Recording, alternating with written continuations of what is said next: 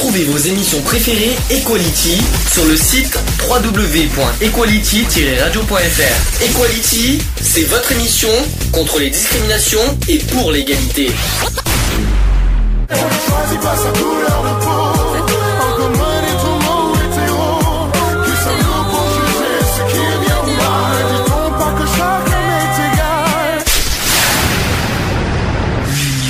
Fait la force.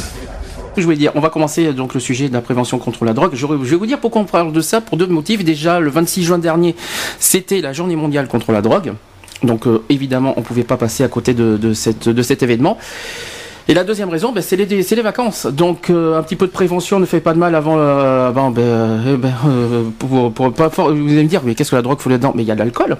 Je suis désolé, les accidents de la route, euh, les accidents de la route, il faut pas oublier que l'alcool en fait, fait partie de- de- des causes de, de- des accidents de la route. Donc forcément, on peut pas euh, zapper ça et euh, forcément. On... Et ça fait partie de, ça fait partie de nos combats euh, aussi, de faire des préventions, euh, que ça soit pour l'alcool et, et tout, et tout le reste. Bien, on va commencer en premier par le tabac. J'insiste parce que euh, je dire oh ouais, oui bah, le tabac c'est quand même un, c'est euh, voilà c'est une des causes importantes. Alors, je, vais d'abord parler de chiffres qui, a- qui ont été dites en juin 2011 par rapport au tabac. Euh, en France. euh, la France compte près de 15 millions de fumeurs, parmi lesquels 66 000 meurent chaque année du tabac. 66 000. ça Alors, fait, euh, euh, concernant la loi sur l'interdiction de fumer dans les lieux publics, entrée en vigueur en janvier 2008, a contribué à changer les habitudes de consommation d'un fumeur sur deux. Là-dessus, peut-être un petit débat là-dessus sur, la, sur cette interdiction. Euh, la deuxième édition du, baromètre tabac réalisé par l'IFOP pour la marque de substitut nicotinique Nicotine. Tu peux, ça, ça me dit Oui, quelque chose oui. hein. Euh, oui, c'est par rapport au patch aussi. c'est ça. Fait par rapport au patch et, et tout ça. Alors, ré- il révèle que les fumeurs français sont plus nombreux à avoir l'intention de réduire ou d'arrêter de fumer en 2011 que, plutôt qu'en septembre 2006. Donc en 2011, il y a, il y a plus de fumeurs qui souhaitent arrêter. Euh, année du précédent sondage, donc 64% des sondés l'envisagent aujourd'hui contre 49% il y a 5 ans. C'est quand même pas mal. Donc aujourd'hui, il y a une augmentation de, oui, de 15% des gens qui souhaitent arrêter de fumer. Moi, qui ça. souhaitent arrêter, mais c'est pas forcé qu'ils y arrivent. euh. Après, ça, ça a un coût financier aussi, hein, Oui, aussi. pour arrêter de fumer. hein. Alors, visiblement aussi, une bonne partie de ceux qui avaient déclaré en 2006 vouloir décrocher en raison de la future interdiction de fumer dans les lieux publics ont tenu parole. Euh, Aujourd'hui, ils sont même 49%, 49% euh, à avoir réduit leur consommation depuis la date de mise en place du nouveau règlement. Euh, pourtant, les sondés ne sont que 7% euh, à avancer comme motivation première l'interdiction du tabac dans les lieux publics. Euh, un quart, euh, un quart d'entre eux évoquent les hausses des prix de, euh, de 20%. Ah oui, non, les, La hausse de 20% des alors c'est pas cigarettes, 20%, c'est c'est la hausse des prix bah, depuis 5 ans quoi en gros. Ouais. Et il Ouais, y en a 20%, c'est là que je me suis trompé, et 20% qui disent avoir décidé d'abandonner la cigarette influencée par les messages sur les risques pour la santé.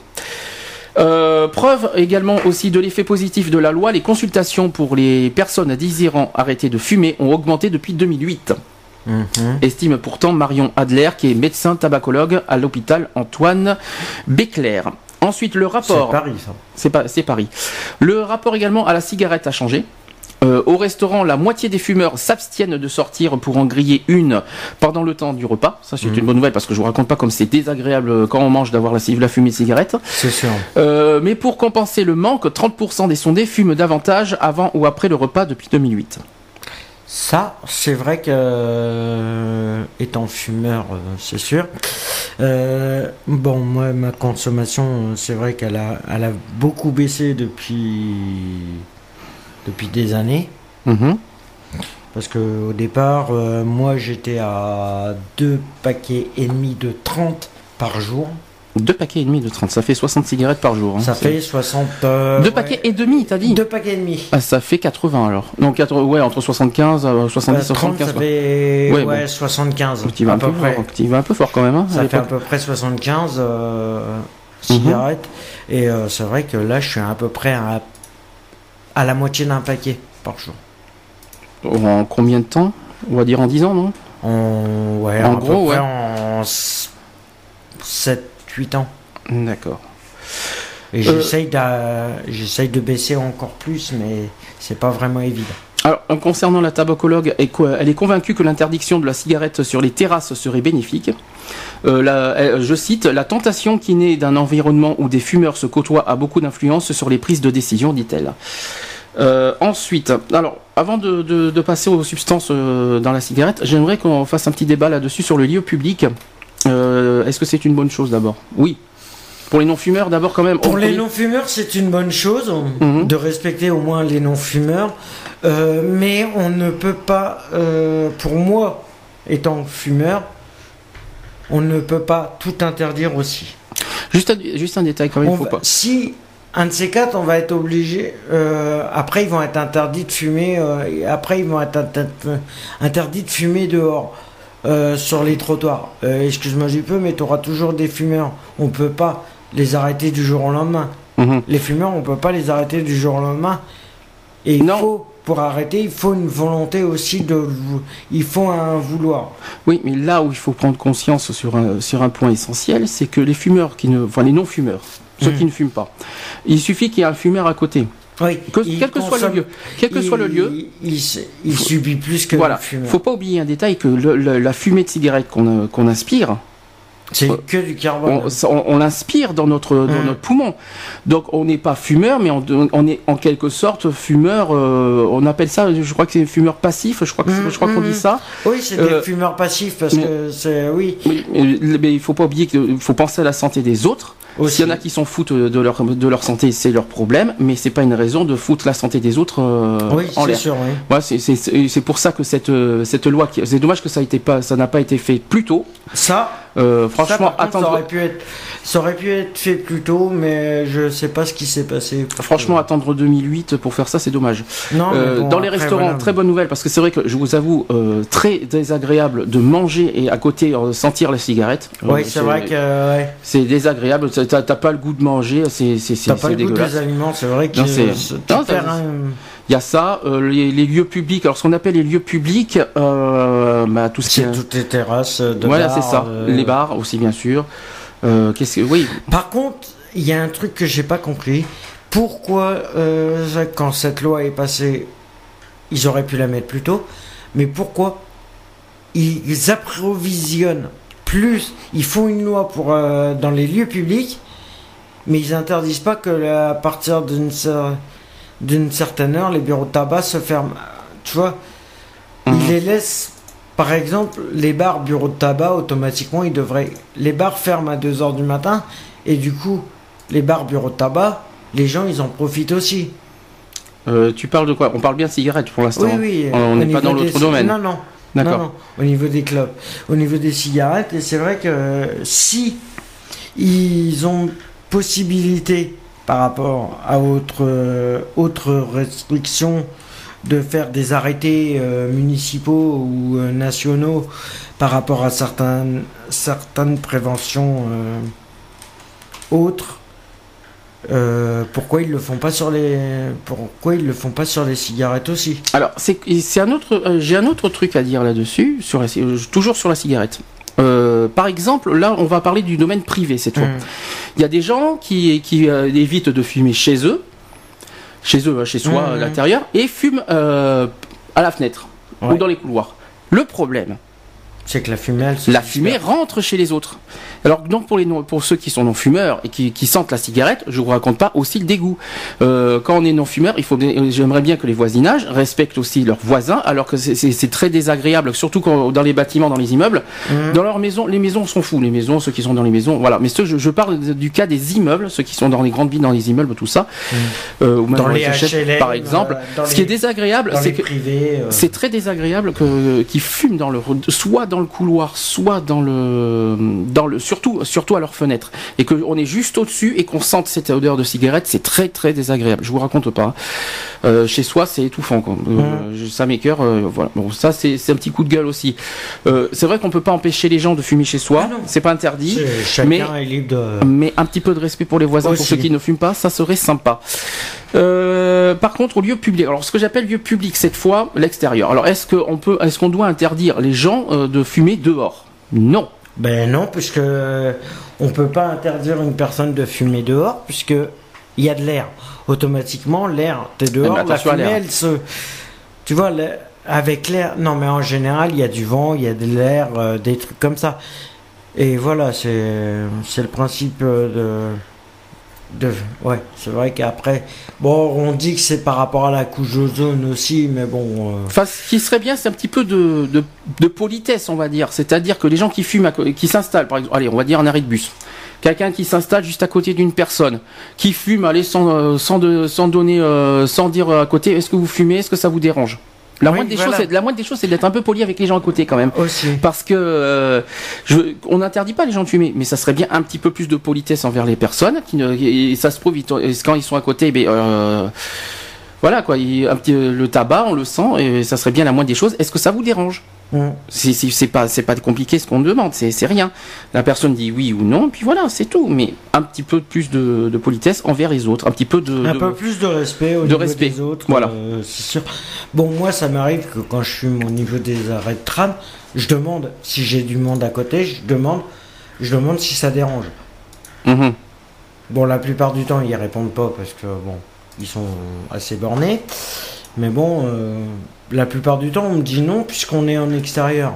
Oui. Automatiquement, ça dérange pas s'il y a du vent. Bon, à part si le vent est, vient dans le sens contraire de où on est, euh, ça peut accommoder. Mais sinon, j'essaye de m'éloigner au, au pire des, des personnes. D'accord. Voilà. Moi, je, c'est, c'est un principe que j'ai, c'est que quand je me fume une cigarette dehors, j'essaye de pas me mettre euh, au niveau des personnes. Ou À juste part- à côté, quoi. Ou, Ouais. enfin, ou, ou au moins, quand on est à côté, bah, de demander, quoi. Au moins. Mm. D'accord. C'est déjà ça. À part quand. euh, Alors- si je suis debout, je vais pas, je vais pas me demander. euh, mais si je suis assis sur un banc, oui, c'est sûr que là, je vais demander. Alors toi qui es fumeur, je vais te poser, une- je vais te poser des questions. Est-ce que tu sais ce que contient une cigarette Il y a euh, du goudron. Alors oui. Alors qu'on appelle ça euh, les gaz irritants, les goudrons et la radioactivité. C'est la même catégorie. Euh, je sais qu'il y a de la nicotine Oui, dedans. évidemment. euh, Il en manque deux. je sais plus après. Eh ben, le monoxyde de carbone. Ouais, l'ex- Voilà. Et on nous dit aussi que fumer procure une fausse détente. Alors, je vais expliquer tout ça dans les substances. D'abord pour la nicotine, il faut bien expliquer ce que c'est que la nicotine. C'est une drogue au sens scientifique du terme, car elle entraîne une dépendance psychologique et physique. Une euh, accoutumance, euh, donc il faut augmenter euh, jusqu'à une certaine dose la consommation pour continuer à en éprouver les effets. Euh, c'est également aussi un syndrome de sevrage. Euh, le corps et la tête réagissent à la privation du produit. Est-ce que c'est vrai? Moi, je, je fume pas, donc je sais pas. Moi, personnellement, je vois pas le. Alors, est-ce que le corps et la tête réagissent à la privation du produit? Pas À forcément. la privation, hein. Euh, oui, à la privation, quand tu es privé de cigarette, ouais, tu deviens plus agressif. Tu peux devenir plus nerveux. Euh, Il ouais. y a une histoire de sevrage aussi. il y a une histoire de stress, mais tellement que tu es en manque de nicotine, automatiquement, tu vas, tu vas, ton corps réagit différemment. C'est comme euh, toute euh, substance. euh, Alors, autre chose que peut-être pas beaucoup le savaient, la nicotine, c'est également un puissant antidépresseur. Ouais. Donc, c'est également un stimulant. C'est-à-dire qu'elle elle a pour effet d'accélérer la fréquence cardiaque de 10%. Alors ça, est-ce que tout le monde le savait? Est-ce que, euh, est-ce que, est-ce que tout le monde savait que ça accélérait la fréquence cardiaque? La nicotine. Ça, par contre, j'étais pas au courant. Et euh, il y a autre chose que l'autre effet de la nicotine, elle rétrécit le diamètre des artères de tout le corps. Oui, ça, par contre, j'étais au courant. C'est comme ça qu'on a les cancers des poumons, des trucs comme ça. C'est les artères du poumon qui se, qui se contractent. Et c'est le problème, plus c'est euh, noir et plus c'est. euh, D'accord. voilà. Alors maintenant pour le monoxyde de carbone, donc tout le monde le connaît, hein, Mm. euh, ça, c'est euh, le carbone, ça reste le carbone. hein. Euh, non, c'est le dioxyde de carbone qu'on respire, c'est le CO2. Là, c'est de- là, c'est le monoxyde qui est beaucoup plus dangereux que le CO2. Euh, Ça empêche donc ça empêche la fixation d'oxygène sur l'hémoglobine, donc qui est le transporteur d'oxygène vers- Mm. dans le sang vers l'ensemble des cellules du corps, pour ceux qui ne savaient pas. Et on peut affirmer également que lorsqu'on on fume, c'est l'ensemble des cellules du corps qui respirent mal. Mhm. D'accord Tout le monde suit. Ensuite, euh, concernant les gaz irritants, les goudrons et euh, la radioactivité, donc euh, ils sont, euh, ce sont chacun avec leur spécialité. Donc ça peut faire l'inflammation. Est-ce que tu ressens des, de- des, des, des, des inflammations? Euh, ça dépend, ouais. Des Ça infections dépend. Des infections, comment ça Ah bah écoute, c'est euh, comme ça. Est-ce que mais moi je sais pas, je suis pas, je suis pas fumeur. Donc est-ce que tu as des infections? Est-ce que ça, euh, les gaz, oui, la radioactivité, ça fait des infections quand même au passage. Oui, après. Euh, bah Et bien sûr le cancer. Oui, en conséquence. Donc les autres agents nuisibles du tabac et aussi. Voilà. Et on nous dit aussi un petit exercice fumer procure une fausse détente. Alors ça, c'est ce, qu'on, euh, c'est ce que souvent on me dit, parce que ça c'est quelque chose qui, me, qui m'agace. On me dit que pour détendre, on fume. Euh, après, Alors ça, ça, m'agace. ça dépend le fumeur automatiquement. la cigarette va rien lui faire. Ça dépend le fumeur, ça dépend les, comment est constituée la, personne. Automatiquement, une personne mmh. peut être a besoin peut-être de sa dose de nicotine pour se sentir Attention, stop. détendu. Attention, je t'arrête. C'est là que tout le monde se trompe. Le tabac, euh, ça, ça me fait penser à un film, le pari de, avec les inconnus. Mmh. Euh, le, par rapport, c'est à vous. On reviendra tous à vous. Voilà, donc c'est autre chose. Ce que je voulais dire, ce que je, ce qu'il faut bien faire comprendre aux personnes qui fument. Le problème, c'est que beaucoup se disent dans l'esprit, fumer détend. D'accord? Le problème. Qu'est-ce que énerver aussi. Qu'est-ce que le problème La nicotine. C'est quoi la nicotine? Ah, C'est le contraire, c'est un stimulant. Mmh. Donc c'est pas une détente puisque ça stimule. Donc c'est là que tout le monde se trompe. Donc si, si tout le monde se dit oui, fumer, ça va me détendre, ça va me faire du bien, c'est faux. Enfin, ça peut détendre, mais c'est faux dans le, dans le fond. Après, ça dépend les gens, ça dépend les, les personnes. Donc ça, ce sont des on-dit. Hein. Euh, s'il y en a qui croient que fumer, ça, ça fait du bien, euh, je dis que non. Moi qui ai des problèmes de nerfs, je, je le cache pas, je vais pas, je vais pas. Moi, pour Franchement, j'ai pas besoin de fumer. fumer ça me... Moi, ça me calme. J'ai pas besoin de, je fume pas pour ça. Euh, est-ce que, regardez, est-ce que c'est, est-ce que pour autant j'ai besoin de fumer pour me détendre Franchement. Alors, ah. merci de pas appeler, s'il vous plaît, sur le portable de la radio. Ça, le portable de. Oh, ça serait bien, merci. Me, merci de pas être à côté des micros non plus, ça serait bien. Euh, donc, eh bien, je vais continuer. On va passer euh, maintenant au deuxième sujet euh, concernant l'alcool, donc ça aussi c'est un autre sujet euh, tabou, euh, pas très, pas très. Ça aussi c'est un petit peu. Comment dire ça C'est, je suis un peu, je suis un peu déconcentré avec le portable qui a sonné. C'était pas prévu au programme. Alors concernant l'alcool, euh, la consommation d'alcool en France et en Europe est un phénomène culturel, mais aussi un problème majeur de santé publique. Alors, consommé de façon régulière et à haute dose, l'alcool tue plus de 45 000 personnes par an dans l'Hexagone. Ça, par contre, c'est quelque chose euh, qu'il faut dire. Alors, euh, l'alcool, qui est souvent dit que c'est synonyme de convivialité, c'est un ingrédient incontournable d'un repas entre amis. L'alcool est pour certains devenu une habitude alimentaire. Pour d'autres, euh, il est souvent utilisé comme anxiolytique et antidépresseur. Alors, art de vivre ou véritable drogue, nous euh, ne nous y trompons pas, l'alcoolisme est la seconde cause de mortalité évitable en France. C'est pour ça qu'on en parle, parce que vu qu'on est pendant les vacances, d'où pourquoi il faut qu'on en parle. Alors, on, estime euh, à 5 millions le nombre de personnes ayant des difficultés médicales, psychologiques et sociales liées à leur consommation d'alcool. En France, on consomme, en moyenne 15,6 litres d'alcool euh, pur. Ah oui, pur, ça il faut bien le préciser. 15,6 litres d'alcool pur par an et par personne. Soit l'équivalent d'environ 173 bouteilles de vin. Euh, les chiffres du baromètre Santé 2000 permettent de dresser un état des lieux de la consommation d'alcool en France. Alors concernant les hommes, parce qu'en fait j'ai la catégorie des hommes et des femmes. Alors concernant les hommes, 25,1% des hommes de 12 à 75 ans déclarent consommer une boisson alcoolisée tous les jours de l'année. Euh, et ensuite pour les 65 à 75 ans, on atteint 65,8%. Deuxième précision chez les hommes, les buveurs de plus de 15 ans ont consommé en moyenne 3 verres d'alcool la veille de l'interview. Voilà. Concernant maintenant euh, les 20-25 ans, ils déclarent la plus forte consommation durant le week-end avec un pic de samedi 5,1 verres. Oui, je précise que c'est un c'est un sondage qui a été fait un, jour et que en fait c'est pour ça qu'ils parlent d'un week-end, d'un samedi, tout ça. Euh, c'est un sondage. Hein. Euh, un baromètre de l'INPES au passage. ensuite, quatrième point, un buveur sur quatre aurait connu, aurait connu au moins un état d'ivresse au cours des 12 derniers mois si c'est pas malheureux. Euh, enfin, 13,3% de la population masculine, euh, tout âge confondu, aurait, euh, aurait eu un risque de dépendance vis-à-vis de l'alcool. Voilà, ça c'est euh, ça c'est ce qu'il fallait souligner. Maintenant chez les femmes, là c'est encore pire. Enfin c'est pire. Enfin, venant chez les femmes c'est voilà. Euh, premier point, 9,4% des femmes de 12 à 75 ans ont répondu boire de l'alcool tous les jours. Et ensuite pour les 65 à 75 ans, elles ont atteint 33,1%. C'est pas mal chez les femmes. Hein.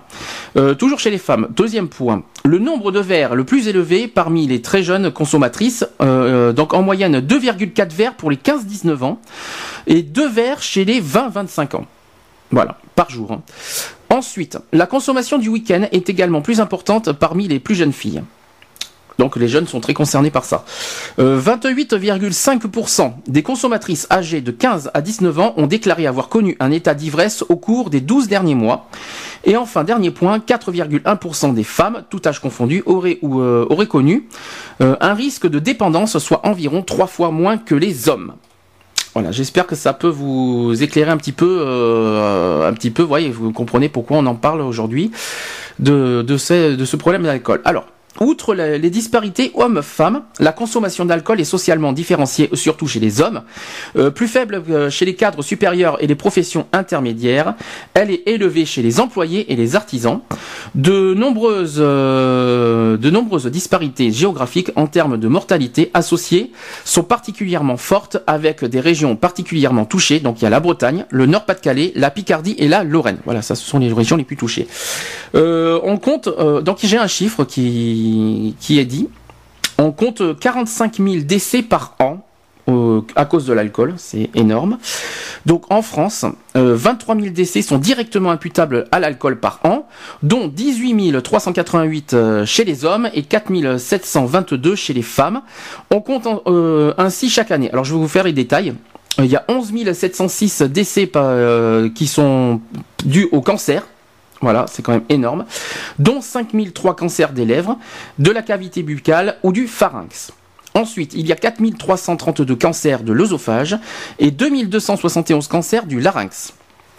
Euh, autre point, toujours sur euh, les décès, il y a 8863 décès par cirrhose. Voilà. Et il y a 2541 euh, décès par alcoolodépendance. J'espère que ça vous éclaircit un petit peu voilà, comment, comment on peut mourir de l'alcool. Donc évitez ça. Donc, outre les décès qui lui sont directement attribuables, l'alcool agit comme facteur associé dans de nombreuses euh, autres maladies. Globalement, on estime ainsi à 45 000 le nombre de morts directement ou indirectement imputables euh, à l'alcool. Voilà. Ah, nous avons notre, notre chroniqueur qui est de retour. Ça va, tout va bien? J'étais en train de parler de, des décès de, l'alcool. Mhm. Alors maintenant, je vais parler des effets de l'alcool. Est-ce que d'après toi, quels sont les effets Il euh, y, y, en a plusieurs. Qu'est-ce que d'après toi, quels sont les effets de l'alcool? Pour toi euh, bah, Les effets de l'alcool, c'est que c'est complètement. Euh, les effets. Hein. Les effets, c'est qu'on a, on a plus de la lucidité euh, complète. Mhm. C'est qu'on divague complet. C'est qu'on tient des propos euh, complètement incohérents. Incohérents. excusez-moi. Euh, voilà. Et pas forcément pour tous, mais euh, après ça dépend comment le. Chacun réagit différemment de l'alcool aussi. Il y en a certains qui peuvent être agressifs, d'autres qui peuvent être euh, euh un petit peu cool, un petit peu cool. Voilà, on peut dire ça aussi. Mais de toute façon, je vais expliquer. On va essayer d'expliquer les effets. Donc euh, l'alcool n'agit pas toujours de la même façon. Cela peut varier en fonction de la situation dans laquelle tu te, on se trouve et de la quantité bu. Mhm. Alors plus on boit, plus il y aura de l'alcool dans le sang. Euh, par exemple, après deux bières, la concentration d'alcool dans le sang d'un garçon ou d'une fille de, 14, de 12 à 14 ans, ça il faut bien le signaler, euh, varie entre 0,5 et 0,8 pour 1000. Pour 1000 quoi ben, Dans le sang. Mhm. Ah euh, oui, d'accord. L'alcool procure alors des sentiments de gaieté et une impression de chaleur. Mhm. La, le or, ça dépend pour qui. C'est complètement Ah si si c'est vrai, mais ça dépend pour qui. Voilà. Après ça dépend les. Euh, Ensuite, la consommation de petites quantités d'alcool rend plus décontracté et peut parfois faciliter le contact avec les autres pour discuter ou inviter quelqu'un à danser par exemple. Là, on est dans le, on est dans le cas, dans le cas où on est dans une boîte, par exemple, dans les, voilà. Euh, cependant, avec ces, petits, avec ces mêmes petites quantités d'alcool, le temps de réaction va être ralenti, mhm. euh, la concentration également va être diminuée, ce qui pourrait provoquer de dangereux accidents à vélo ou à boguer. Donc, euh, on, dans- euh, les boguets, oui. C'est juste on peut rajouter les mobilettes, les, euh, Les voilà. vélos, les. Tous euh, les- Même tous les- à pied, même en. même à pied. Ah oui, piéton aussi. Par contre, juste une précision sur ça, justement, sur les préventions des alcools. Maintenant, l'ivresse sur la voie publique est punissable d'une amende. Alors, est-ce que tu sais combien? Je n'ai pas le. Je crois que c'est 75 euros. Ça date de quand ça? Ça date de 2008 quand ils ont foutu. 2008, c'est le tabac. Donc, euh, t'es sûr que c'est l'alcool, c'est ça 2008 doit aussi? euh, ben, quand ils ont fait les arrêtés, euh, quand ils ont demandé à faire les, euh, les interdictions euh, après 22 heures. Euh, justement, par rapport à l'alcool, là, je parle de l'arrêté préfectoral de Bordeaux. On en parlera dans les actus. Voilà. Euh, non, mais par on- rapport aux arrêtés préfectoraux qui sont passés là, on parle de euh, Bordeaux, par rapport à 22 heures. On, par- on parlera de- d'histoire de Bordeaux tout à l'heure. voilà. Euh, on Sinon, continue, voilà. on continue. Donc cependant, avec ces mêmes petites quantités d'alcool, le temps de réaction va être ralenti. Je l'ai déjà dit. Euh, en plus de la concentration d'alcool dans le sang, l'état d'esprit et la forme physique vont aussi avoir une influence sur les états, sur les effets ressentis. Euh, si on ne se sent pas bien dans, dans la peau, l'alcool pourrait aggraver le problème. Euh, ouais. Euh, C'est-à-dire que ça peut le rendre encore plus mal. Ah bah, de toute façon, que même que tu te sentes bien dans ta peau, du moment que tu... L'alcool, de toute façon, automatiquement te détruira. Parce faut- que tu peux avoir Oui. un cancer du foie. Automatiquement, Euh, c'est plus les cirrhoses. On appelle Cirrhose ça. du foie, oui. Cirrhose du foie. Excuse-moi, c'est un cancer. Bien sûr, mais C'est un cancer. Non, le cirrhose, c'est, le cirrhose, c'est pas, c'est pas un cancer. Ah, mais si. c'est vrai que ça peut, euh, à, à forte dose, ça peut, on peut en arriver là, quoi. Donc, Voilà. euh, mais c'est, le cirrhose- je précise que le cirrhose. Euh, ensuite, on précise que les enfants et les adolescents sont beaucoup plus sensibles à l'alcool que les adultes et sont bien plus vite que ivres qu'eux. Euh, plus on est jeune, plus on ressent violemment les effets désagréables et dangereux de l'alcool. Euh, en sachant que pour un jeune garçon ou une jeune fille de 12 ans, la consommation de 10 à 12 bières, ce qui correspond à environ 2,4 pour 1000, euh, peut Ouais. entraîner de graves symptômes d'intoxication, ayant même dans, dans bien des cas euh, des suites mortelles. Alors Ah ça, bah, ça pourrait, ça pourrait, ça dépend de la consommation que, que Après, les ça jeunes portent. dépend les- Ouais, mais bon, c'est vrai que... euh, c'est pour ça que... ouais.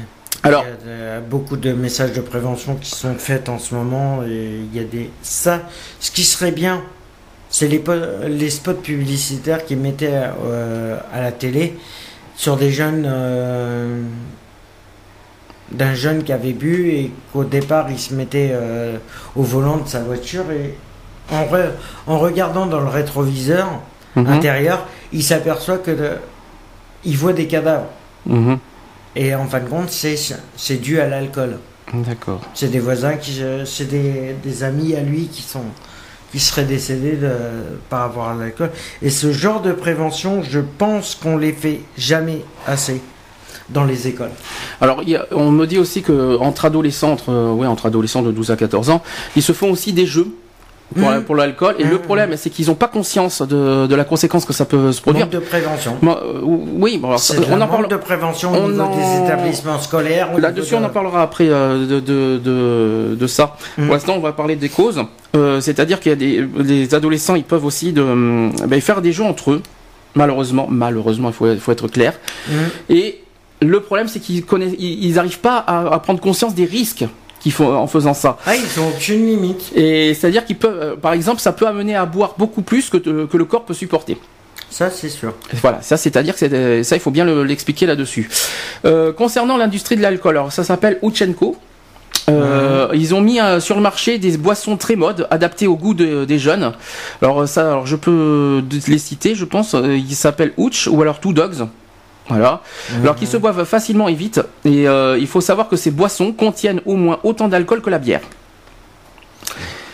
Voilà. Ouais, Donc après, ça dépend, ça dépend euh, comment tu, ce que tu prends comme genre de bière aussi. Oui, bon, bah, après il faut euh, peut-être qu'ils voient pas, ils regardent, pas non plus les pourcentages d'alcool. Ah ça, euh, ça, c'est ça le problème. Les- C'est l'inconvénient, c'est qu'ils regardent pas ce qui. ça revient aux drogues. Là, on en parlera euh, tout à l'heure sur le cannabis, tout ça. Mhm. On- là aussi, il y a plein de choses à dire, plein de choses à dire là-dessus, et je peux vous dire que ça va faire mal aux oreilles parce qu'il y a des chiffres qui, qui sont assez poignants. Euh, concernant maintenant les risques de l'alcool, alors j'ai plusieurs catégories. Donc concernant l'école, justement, t'en arrives. Donc euh, on me dit, euh, c'est une, euh, c'est avec une tête claire que tu apprends le mieux. C'est vrai. C'est logique. Même après des petites quantités d'alcool, les capacités intellectuelles se dégradent déjà. Euh, quelqu'un qui étudie en étant sous l'influence de l'alcool oublie plus vite ce qu'il apprend que celle ou celui qui travaille sans avoir bu. Pas forcément. Mais c'est le cerveau qui réagit, qui réagit aussi. Hein. Oui, Faut pas l'oublier mais ça. pas forcément. C'est pas parce que tu vas boire que forcément tu Oui, vas. Tout dépend de la consommation. Oui.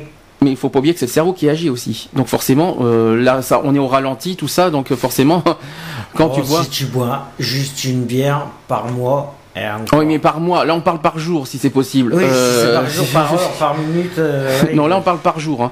Ouais. Euh, concernant maintenant la violence, alors ça c'est un gros, un gros Hein sujet. Concernant la violence, en étant alcoolisé, l'envie de se bagarrer ou de réagir violemment augmente.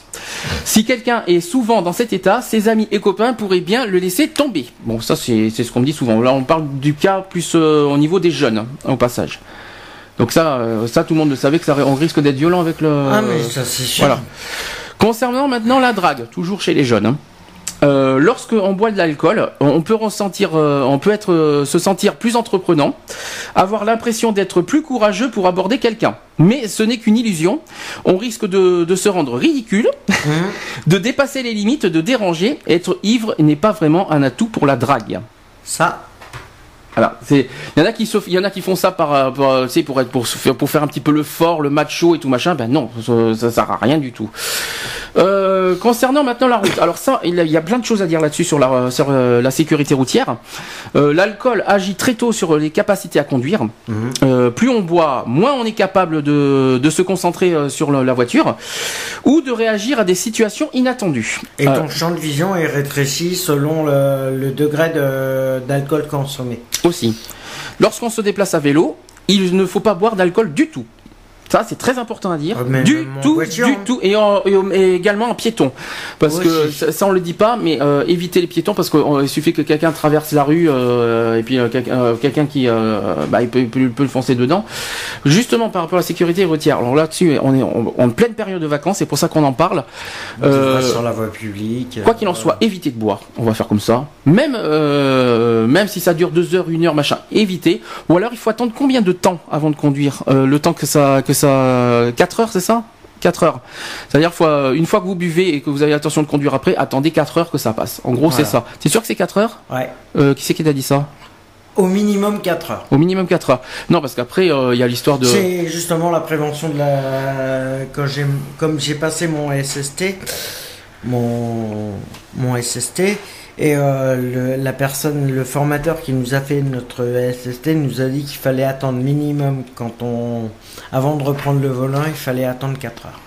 Minimum. Alors, y compris. euh, alors, on parle d'alcool, euh, le, le tabac, on s'en fout. Mais Le par tabac, contre, mais les le drogues. tabac. Attention, les drogues, même, même chose, et les médicaments, même chose. On expliquera 3 ça. heures. On expliquera ça ou tout à l'heure. euh, après. on expliquera pour les médicaments et les drogues tout à l'heure. Ouais. C'est exactement le même problème. Euh, donc au niveau de l'alcool, évitez de. Vous pouvez, vous- ça vous empêche pas de boire, mais avant de prendre une, la voiture, vous attendez quelques quelques heures avant de vous servir de la voiture. Si vous n'êtes pas sûr de vous, euh, Ben, même au bout de 4 heures, si vous n'êtes pas sûr de vous que ça soit passé, euh, n'hésitez pas à, ne pas, euh, à ne pas prendre la, la voiture, euh, même si les 4 heures sont dépassées et que vous avez toujours les effets de l'alcool. Euh, et puis selon, c'est selon la consommation après. Et puis autre, bien sûr, autre chose logique, si vous avez un ami avec vous qui n'a pas bu, évidemment, laissez votre et qui a le permis de conduire aussi, je Aussi. précise, qui a le permis de conduire, laissez votre ami conduire. Ça, ça voilà, sera, ça sera c'est pour ça que maintenant les, les, euh, les préventions dans les boîtes de nuit se font comme ça.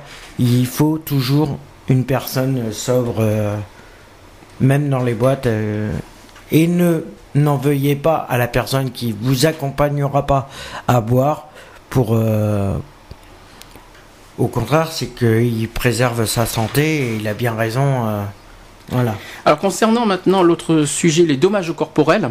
Alors Mm. l'alcool n'est pas un produit de consommation comme les autres.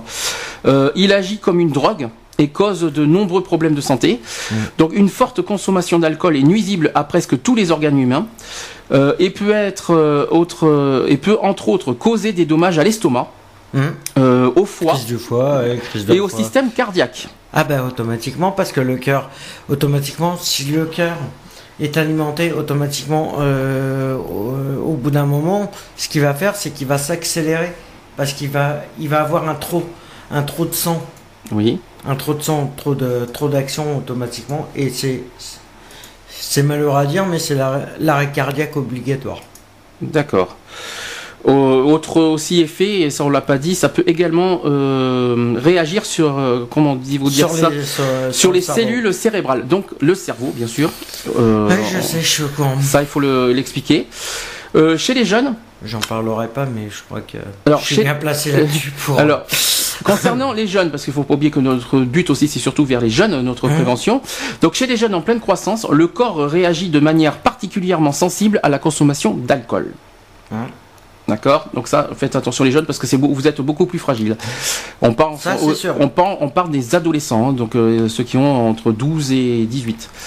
Donc attention, votre corps, parce que les- le corps se transforme, donc c'est un peu, c'est un peu compliqué, mais Et aussi Mais- les, les personnes, les adolescents qui boivent justement comme ça. Mm. Aussi c'est pour faire pareil que les copains ou pour pareil pour les adultes. Pareil que les adultes.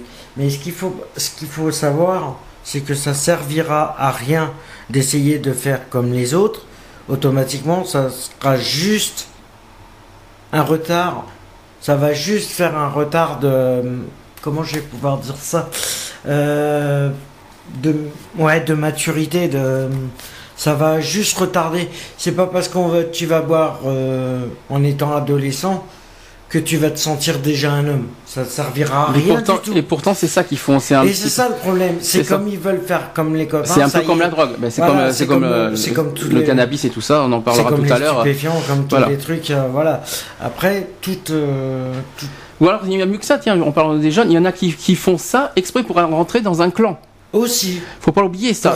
Pour intéressant euh, Ça c'est le gros, c'est le fameux jeu euh, nul- nullissime euh, comme pas permis. C'est qu'il y en a pour rentrer dans un clan sont obligés de passer par là pour rentrer dans le clan. Évitez Hum. ça, bon sang, bon sang, mais, Mais euh, ça, servira à rien. hein. Mais c'est pas parce que tu boiras que tout de suite tu te sentiras plus important. On ça parle- rien à voir. rassurez-vous, on vous parle des adolescents. hein.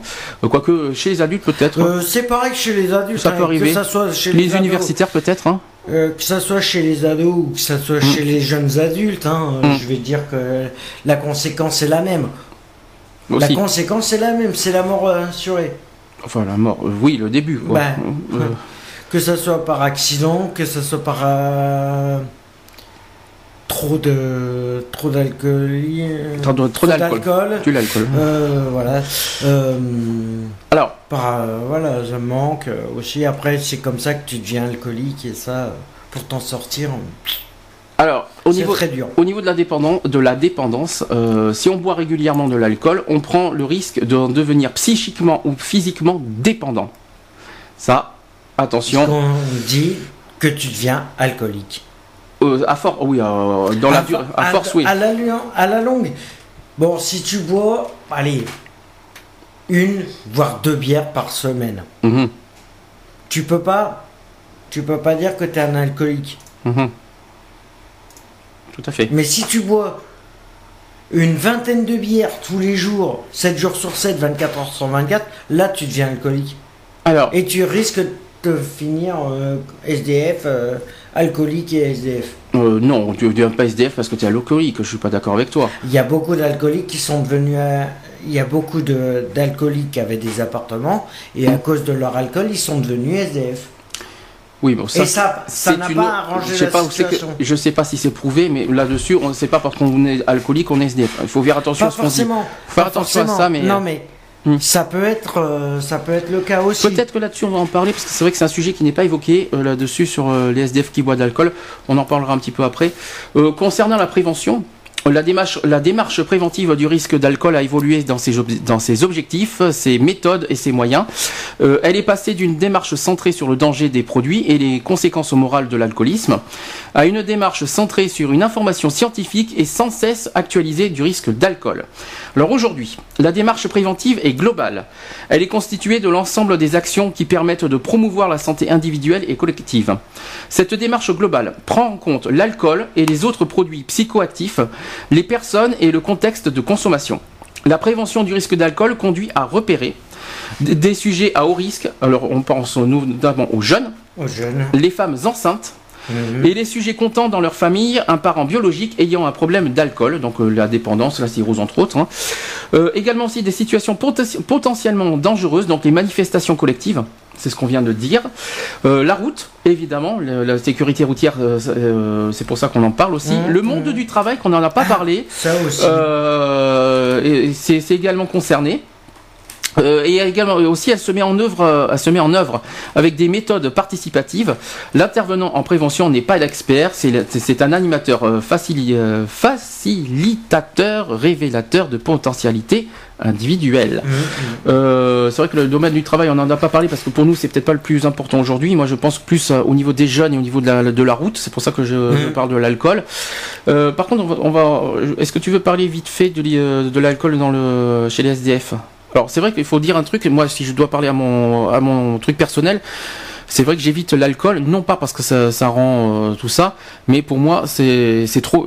J'ai beaucoup co- côtoyé des gens qui ont bu de l'alcool qui sont violents, et ça, je peux pas. Donc, euh, je, je suis difficile là-dessus. Euh, l'alcool, on peut, on peut me dire, bah oui, je bois de l'alcool, bois un peu d'alcool. Non, non, non, non. Enfin, à petite consommation Moi, on m'a encore, toujours- à petite Mm. consommation encore, mais me, me fa- jamais on me fera boire 5 ou 6 bouteilles d'alcool. C'est même pas la peine. Ah non, c'est clair. Moi, on m'a toujours dit, et ça, ça m'a toujours tué, c'est que l'alcool pouvait, pouvait être, euh, aider à se sentir mieux. Ah bah, je vois pas, je vois pas, par contre, je vois pas comment tu vas pouvoir te sentir mieux en étant alcoolique. Alors tiens, ça- on va faire l'exemple des SDF alors. Allons-y, exemple. Est-ce que franchement, euh, boire de l'alcool euh, chez les SDF, ils se sentent mieux?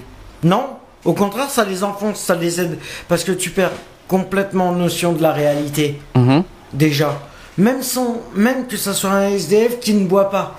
Déjà, le fait de te retrouver, le, le fait de te retrouver SDF, automatiquement, tu, tu perds tes repères que tu avais Mhm. Donc, sur l'orientation des tout ça, sur, ouais. Mhm. l'orientation. Tu, tu sais plus. Tu sais, le- si tu passes une nuit dehors, le lendemain, tu sais même plus quel jour on est. Mhm. Tu perds complètement la notion. Alors, si tu rajoutes l'alcool par-dessus, tu, tu perds. Tu deviens, tu deviens complètement parano.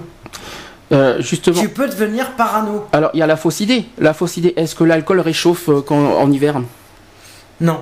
Ça, c'est l'idée- ça, c'est les idées reçues qu'on entend chez les SDF. Eh ben, que si on boit du vin, parce que, que quand ils boivent du vin, c'est pour, pour eux, pour qu'ils se sentent, euh, pour que, pour que, Ouais, pour qu'ils aient plus vois, chaud. La plupart des SDF qui boivent du vin, c'est toute l'année.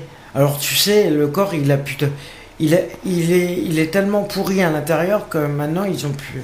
Alors, Ils se sentent. euh, Alors l'histoire est très claire, c'est que euh, quand on parle des SDF, parce qu'il il faut pas oublier que l'été il y a encore des SDF, c'est pas parce que c'est l'été il fait chaud qu'il y en a ah pas. non, ah non, Euh, c'est toute qu'il faut, il faut bien expliquer l'histoire, c'est que euh, les SDF, bon, soit c'est par dépression qu'ils boivent de l'alcool. Il y a la dépression qui peut jouer aussi là-dessus. hein. Parce qu'il y en a qui veulent oublier aussi les problèmes. aussi. Il faut pas oublier ce contexte-là. Il y en a qui, qui, qui cherchent aussi à oublier ils, les. se noient, ils se noient dans l'alcool pour oublier les soucis qu'ils ont eu auparavant et voilà. Alors ce que je le comprends fait pas. qu'ils se soient retrouvés dans la merde, en parlant poliment, euh, voilà, c'est c'est complètement, c'est complètement con euh, ce que je vais dire. Mais euh, moi, dans les débuts, et je vais prendre ma propre expérience sur l'alcool, je vais vous dire que moi, ça m'a calmé. Oui, Parce ça- que moi, en fin de compte, lors de, mes, de mon 18e anniversaire, je fêtais l'anniversaire, je fêtais mon anniversaire et celui de mon meilleur ami en Mhm. même temps. Et le soir de notre euh, 18e anniversaire, on a décidé, on a décidé d'aller en boîte de nuit. Et euh, c'est tout. À 5h30 du matin, on était complètement bourrés. Mhm. Et on a décidé, il voulait. Moi, je lui ai dit, surtout, on reprend pas la moto. Dans l'état où on est, ça vaut même pas la peine. Mhm. Ben, il me dit, si, c'est bon, ça va gérer, c'est bon. Il savait plus du tout, machin. Et, en, et euh, on a repris la moto, et en fin de compte, euh, ce qui s'est passé, c'est qu'on a loupé un virage.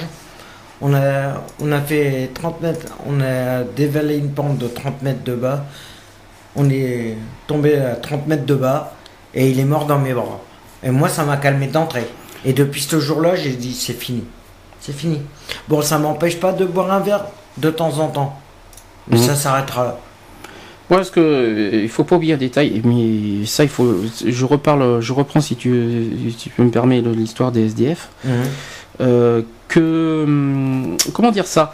Que c'est pas parce qu'ils boivent de l'alcool que ça résout tout. D'une, Non, il au faut contraire, pas. ça empire les Ce problèmes. qu'ils ne comprennent pas, c'est que ça les détruit encore plus. Ouais. Donc euh, eux, ils disent oui, euh, j'oublie les problèmes ici et là, mais ils ont pas, ils ont pas conscience encore que ça les détruit physiquement.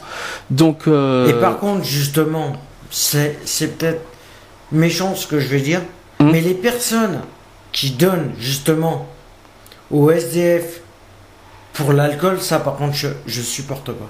Ça, c'est un truc que je supporte pas. mais pourquoi d'après toi les gens donnent pas donne. Mais ils- les gens donnent moins parce qu'ils savent, ils- maintenant de plus en plus ils savent euh, pourquoi ils donnent. Ça m'étonnerait que les gens donnent envie de, de- bah, de- que ça Mais donne envie de donner pour qu'ils pour qu'ils qu'ils aillent chercher de l'alcool après. Mais le problème, c'est qu'ils prennent les chiens aussi.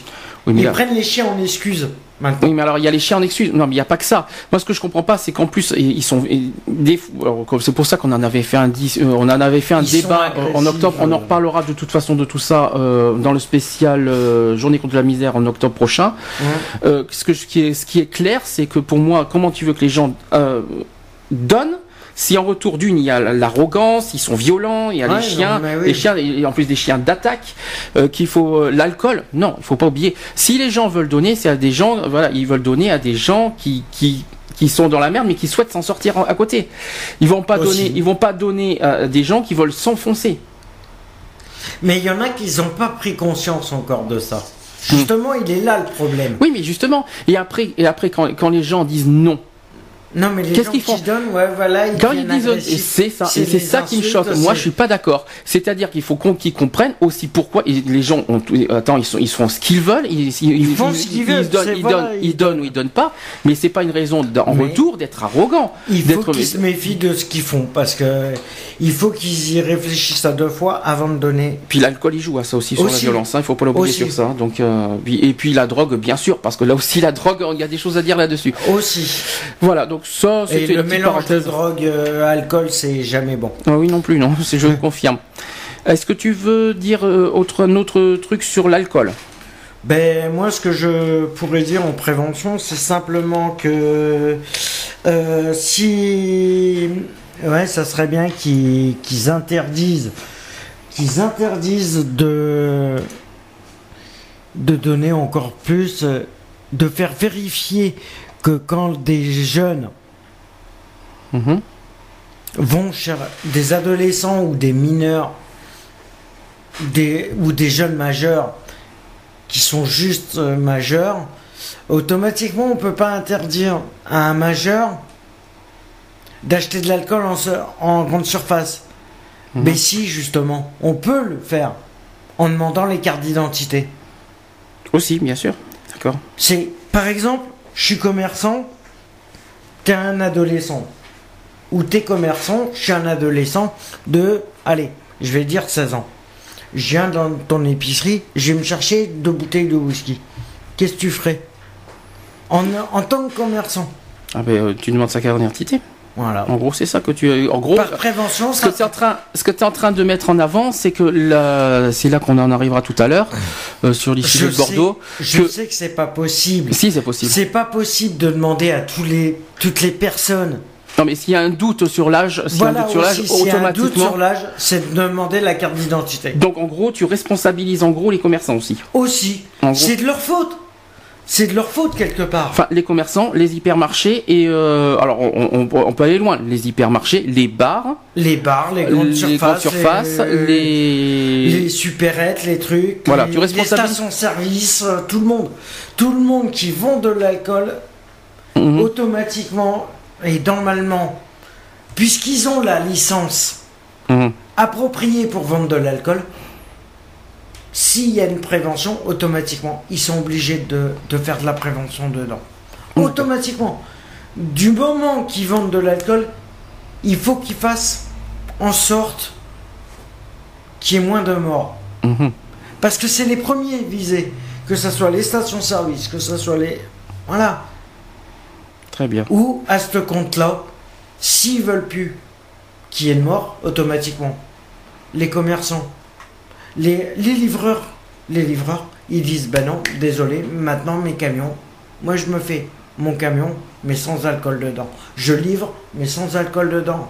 Ils se démerderont, ils feront comme ils veulent. mais moi je ne livre plus d'alcool aux commerçants. Et ils verront que là, automatiquement, D'accord, donc on, a compris ton message, tu responsabilises euh, voilà, tous, les, tous les vendeurs euh, qui, qui vendent de l'alcool. Ah bah, tous les vendeurs, il y aurait moins Hmm. d'accidents, que ce soit des accidents de la route ou autres, s'il y avait et, si, plus de sécurité au niveau de ça. et si on doit aller plus loin dans cette idée de, au niveau des responsabilités si on doit- carrément supprimé Non mais les si on doit alcools des aller, commerces. si on doit aller aussi au plus au-delà aussi par rapport à la responsabilité, eh ben, là je pense aux jeunes, ben, les parents. Aussi. Je suis désolé, Aussi, mais les parents, ont, euh, ont le les devoir. Ils ont un hein. responsables aussi. Ils ont un devoir, ils ont Ils le ont devoir de faire attention à leurs enfants et euh, qui, qui jouent pas au con à droite à gauche Aussi. ici et là. euh, voilà, ils ont aussi, Aussi. ce devoir-là au niveau de Ils l'éducation. doivent avoir une autorité euh, sur les enfants, sur les adolescents, sur les jeunes ados, sur. euh, Là, on parle des adolescents. Euh, on précise, on précise, on parle des adolescents. hein, donc Ouais, on parle aussi. des mineurs. Donc euh, les, les parents ont une responsabilité Voilà. là-dessus. Très moi, bien. Pour, pour donner par rapport aux parents une responsabilité, c'est que par exemple, si une, un adolescent de, euh, de 14 ou de 16 ans demande à sortir avec des amis, c'est oui, à condition qu'il n'y ait pas d'alcool ou qu'il y ait un adulte Mais responsable comment avec tu, vous. comment tu veux que les parents sachent qu'il y a de l'alcool à l'extérieur? Ils savent pas, ils voient pas. Comment tu veux qu'ils le ils doivent sachent se douter. Non, ah bah pas. attends, je vais en boîte ce week-end. Mais il y en a qui euh, mentent, mais il y en a qui mentent, il dit, il y en a qui peuvent faire croire, oui, je vais faire des devoirs chez les amis, en fait, ils vont dehors, je sais pas où, là. Oui, non, mais Ça, c'est le problème aussi. Et la plupart des jeunes maintenant, c'est euh, oui, euh, ce week-end, euh, il y a une soirée, machin. Ouais, mais machin. ça, les soirées, Voilà. souvent, souvent, ils les cachent, les soirées, Mais les a ados. hein. des- Souvent, ils les cachent. des- S'il y a des adultes avec eux, et voilà aussi. Oui, et si les ça adultes. responsabilise. Voilà aussi. Oui. C'est vrai que les. Enfin, moi, j'ai un doute parce qu'il faut faire attention à ça, mais bon, les- en tout cas, les, les parents ont également une responsabilité là-dessus. les parents de veiller, de veiller à ce que leurs pa- leurs enfants font. En gros, c'est ça. Je sais que c'est chiant, mais ça me fait penser un petit peu à Pascal le grand frère. Tiens, Aussi. On en a vu des choses euh, là-dessus quand, euh, quand oui, mais qu'est-ce que tu fais à me suivre ici et là? Ben oui, mais je suis désolé, on est Pascal le grand frère, ou c'est que où il y a d'autres, euh, ou sinon, euh, voilà. Hmm. Parce Bien. que les jeunes de maintenant, ils risquent, euh, s'ils commencent déjà à 16 ans Hum. à, devenir, à, à boire comme ils boivent, automatiquement à 31 ans, ils vont finir, à 31 ou 35 ans, ils vont finir alcooliques. Oui, on peut dire ça aussi, oui. Ben, excuse-moi du peu, mais là, euh, au niveau jeune, euh, c'est vrai que. Bon, Et je pense qu'au niveau. Oui, les préventions devraient se faire au niveau des, des établissements scolaires et tout ça. ça va, GG Allô Ali, oui. Tu voulais nous. Alors, tu nous appelles Oui. pour un truc précis. Oui. Pour l'ivrognerie. Oula, oui, Excusez les mots durs, oui. mais pour moi, ça m'a coûté beaucoup. Alors, qu'est-ce que- alors, est-ce que tu peux nous expliquer? Alors voilà, quand je suis né, bon, d'abord, je suis mal né, comme on dit. Mhm. J'avais le système nerveux qui n'était pas développé. Je ne faisais qu'un kilo à cause de l'alcool de mon père. Mhm. Bon. Après ça, à 5 ans, il y a eu un accident entre mon père et moi. Il m'a fait un trou à la tête un jour qu'il était bourré. Donc, on a été mis dans un orphelinat D'accord. pour, euh, pour euh, nous protéger à cette période-là. Mhm. Voilà, parce qu'on était vraiment très jeunes. Voilà. Et maintenant que mon père est plus, est plus là, je vais quand même vous avouer Oui. que je l'ai re-rencontré après, j'avais 18 ans, donc j'étais majeur. Et bien, quand on le voyait bourré, pour le dire qu'il ne nous embête pas, hein, eh bien, on lui servait de l'alcool par-dessus. Comme ça, il tombait raide par terre, on était tranquille. Mhm. C'était pas à faire, mais nous, on le faisait.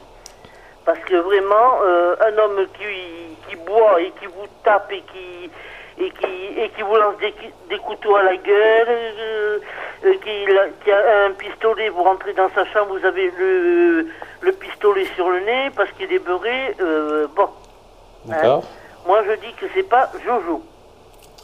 Est-ce que est-ce que tu as des choses plus euh, voilà, comme tu sais que c'est les vacances, Oui. est-ce que tu as des petits messages à faire passer?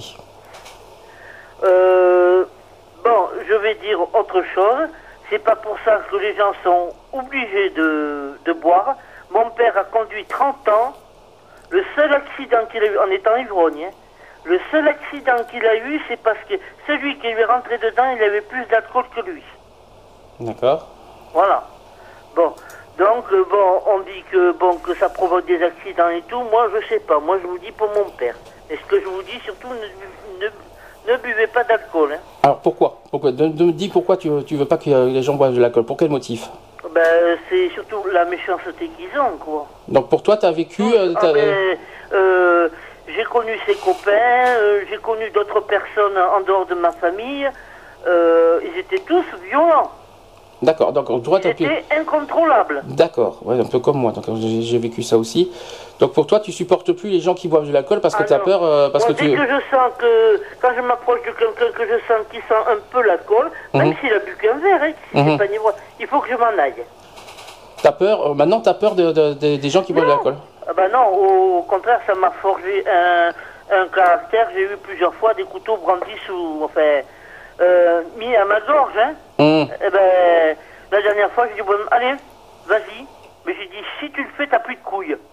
Oh, pardon, c'est vrai, j'ai oublié. Ça c'est fait, euh, voilà. Oui, voilà. ça c'est le Et- naturel qui reprend, dis donc. Oui, eh ben, il a Oui, fait mais- demi-tour et il est parti. Non, Et il y a des fois, il y a des fois, je pense qu'il y a, comme tu disais, il y a des choses qui se, on, on peut dire les choses, mais comme, comme on les ressent, voilà, c'est tout, c'est simple. C'est-à-dire qu'on a moins peur des armes. Oui, voilà. Parce qu'on est tellement habitué à avoir eu avec mon- père le couteau, le pistolet, le fusil et tout, que pff, maintenant on peut m'en présenter devant eux. Au, au contraire, un mec arrive avec euh, un, un pistolet, je lui fonce dedans. Mhm. J'ai même pas peur. Oui, Donc, dans un sens, ça nous a forgé. Ça peut un jour nous servir. d'accord. hein. On- Aussi. On, ne peut pas savoir. Ça peut nous servir un jour. Ouais, mais il y a des fois, c'est, ça peut nous, ça peut, Ah oui, ah ben ça. euh, si ça moi, peut il y nous être fatal mec aussi, hein. Qui a un pistolet, je fonce dedans, il me tire dessus, tant pis pour moi. Hein. Hum. Mais bon. Euh, Ben, c'est tant pis pour lui aussi, hein. quelque chose, quoi. Je le lui aurais montré qu'il y a des gens quand même qui n'ont pas peur. Oui, voilà, ouais. Voilà. Est-ce que tu as un, autre, un message précis à transmettre Oui, bon, ben alors, euh, euh, par contre, autre chose à, à propos d'alcoolisme, j'ai travaillé dans un bar, moi.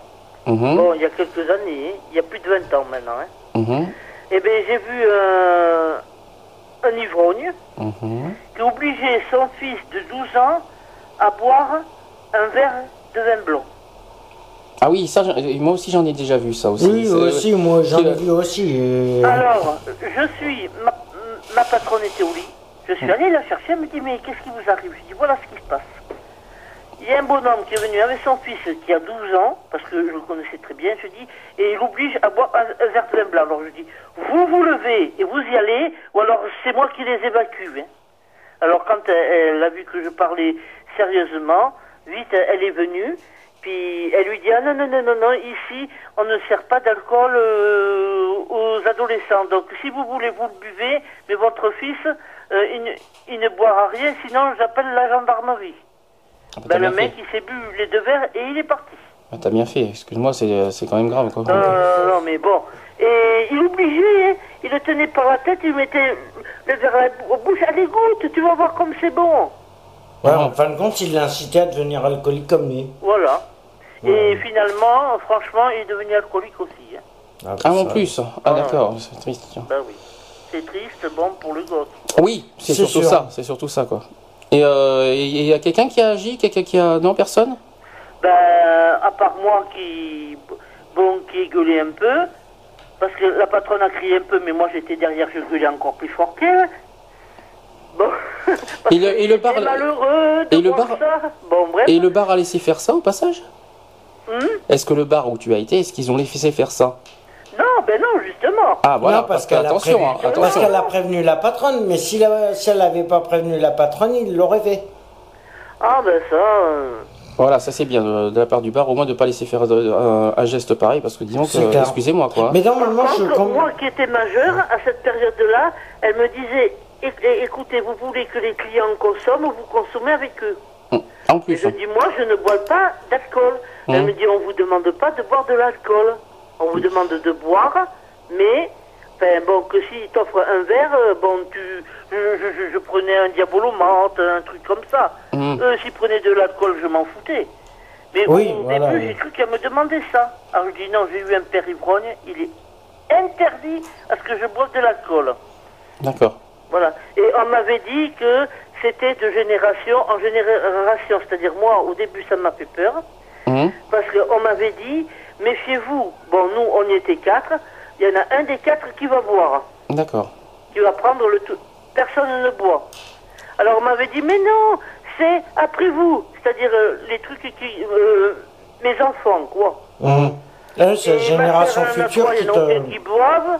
Et moi, j'en ai deux, il n'y en a aucun qui boit.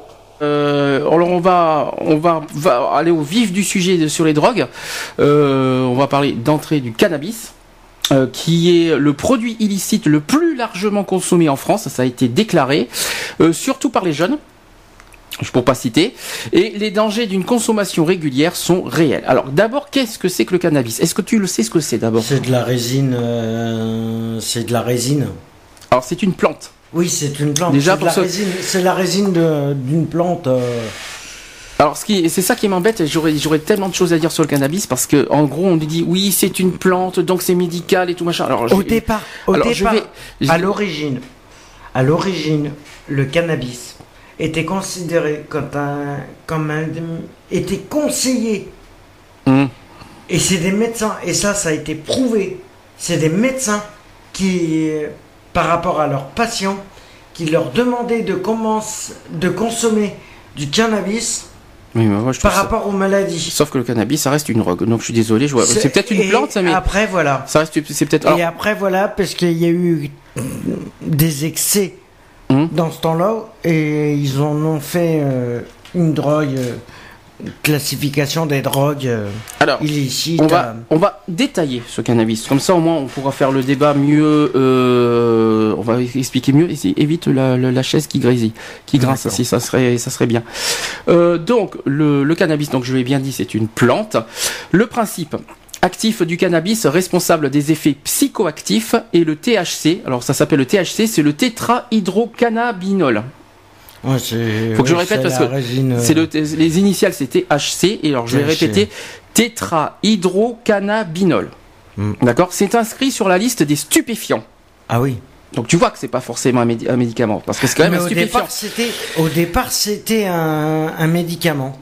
Oui, mais alors attention, tu vois, il y a quand même des contraintes derrière. Ah oui, c'est quand même des médecins aux États-Unis qui l'ont conseillé au départ.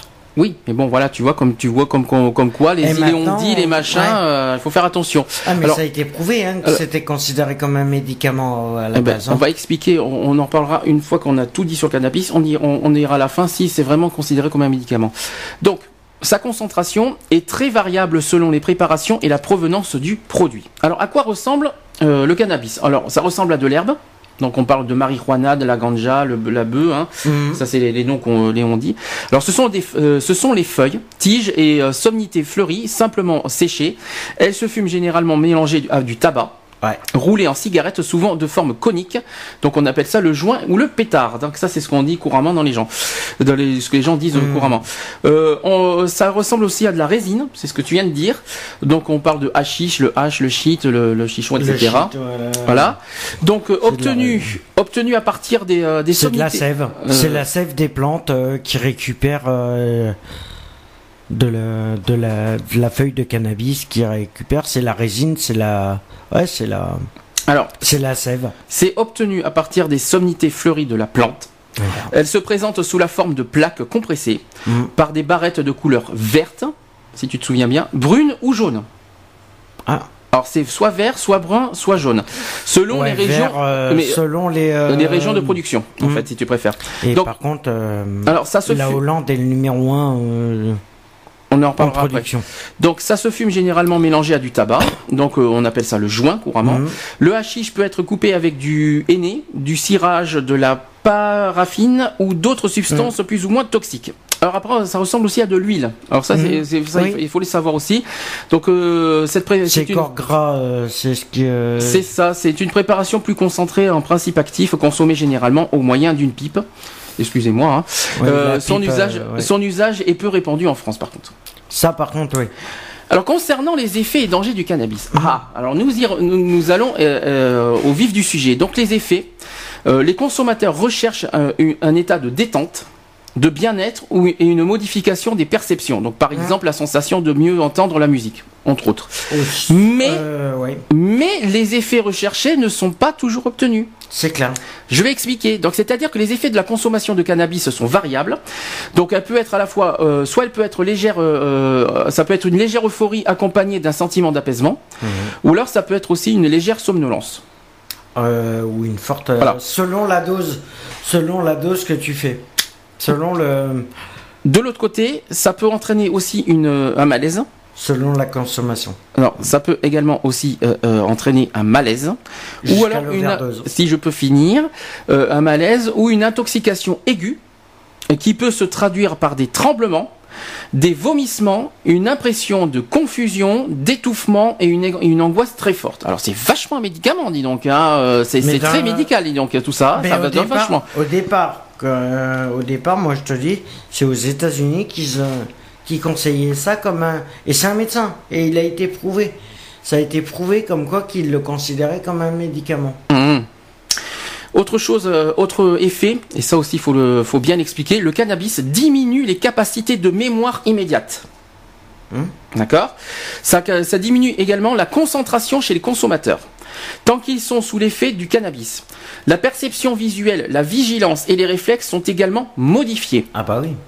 Euh, ces effets peuvent être dangereux si l'on conduit une voiture, donc répétons la sécurité routière, hein, on, est en pleine vacances, c'est pour ça qu'on parle de ça, euh, ou si l'on utilise des machines, donc on parle de- souvent des machines à outils, Ouais. entre autres.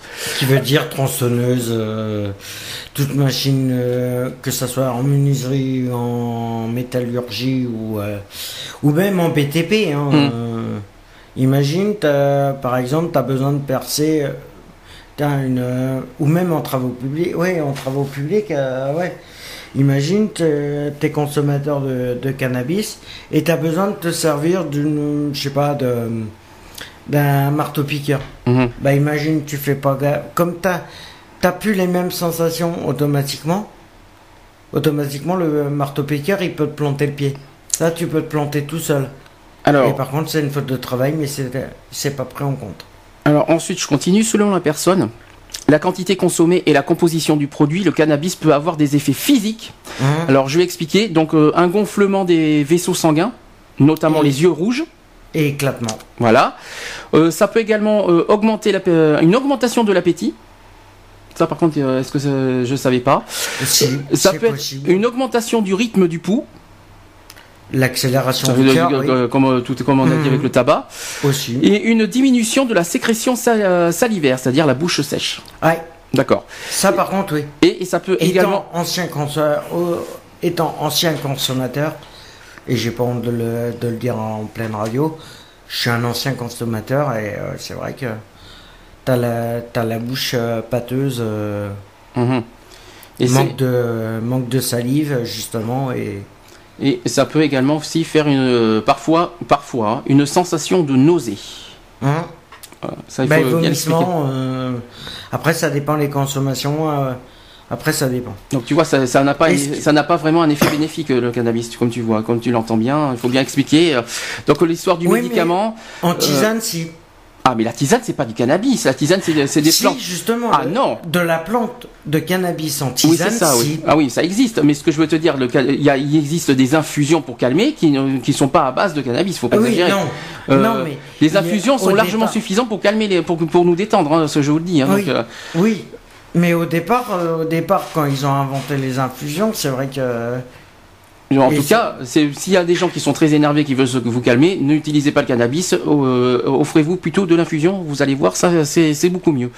ouais, Euh, après ça dépend. Alors, euh, un petit, une Après, petite astuce, allez, je vous donne une petite astuce, prenez euh, du menthe épice et vous verrez ce que ça fait. Euh, Infusion Maroc. Infusion du Maroc, menthe épice, vous allez voir, c'est très très bon. Euh, J'en parlerai tout à l'heure quand on parlera des, des, euh, des catégories de, de drogue. On en parlera tout à l'heure parce que les infusions euh, sont un petit peu citées, mais ce n'est pas du tout une drogue. Enfin, on, va- on expliquera tout à l'heure. Les médicaments sont, également euh, catalogués dans les drogues. Euh, au, au passage, donc au niveau d'un chiffre, à 17 ans, un adolescent, alors c'est un adolescent sur 5 consomment du cannabis plus de 10 fois dans l'année. 15% d'entre eux sont, le font plusieurs fois par semaine. 15% de, 10 et- de, ceux qui ont 17 ans, des adolescents. hein. Euh, 15% d'entre eux consomment une fois par, plusieurs fois par semaine. Euh, ça mérite réflexion quand même, non? Là-dessus. Oui, non mais. Faut réfléchir à ça. Alors- Mais le problème, le problème qui est, Mhm. le problème il est là, c'est qu'au niveau de la loi, ils disent, ils disent qu'il est- qu'il est interdit d'en consommer en France, d'accord? Ah, c'est pas interdit en France, le cannabis. Je suis désolé de le dire. La loi euh, n'interdit pas le cannabis en France. Ah bah si. Non. Tu sais que tu prends une amende si tu. Peut-être, peut-être, tu- mais apparemment ce n'est pas interdit. Donc, on en- pour les lois, deux- pour les lois, on en parlera tout à l'heure. Euh, c'est pas du tout la même cat- Ouais, bon. catégorie. Euh, donc, la fumée du cannabis contient des substances également cancérigènes, ça il faut Mhm. le savoir, comme celle du tabac. Elle est donc toxique pour le système respiratoire.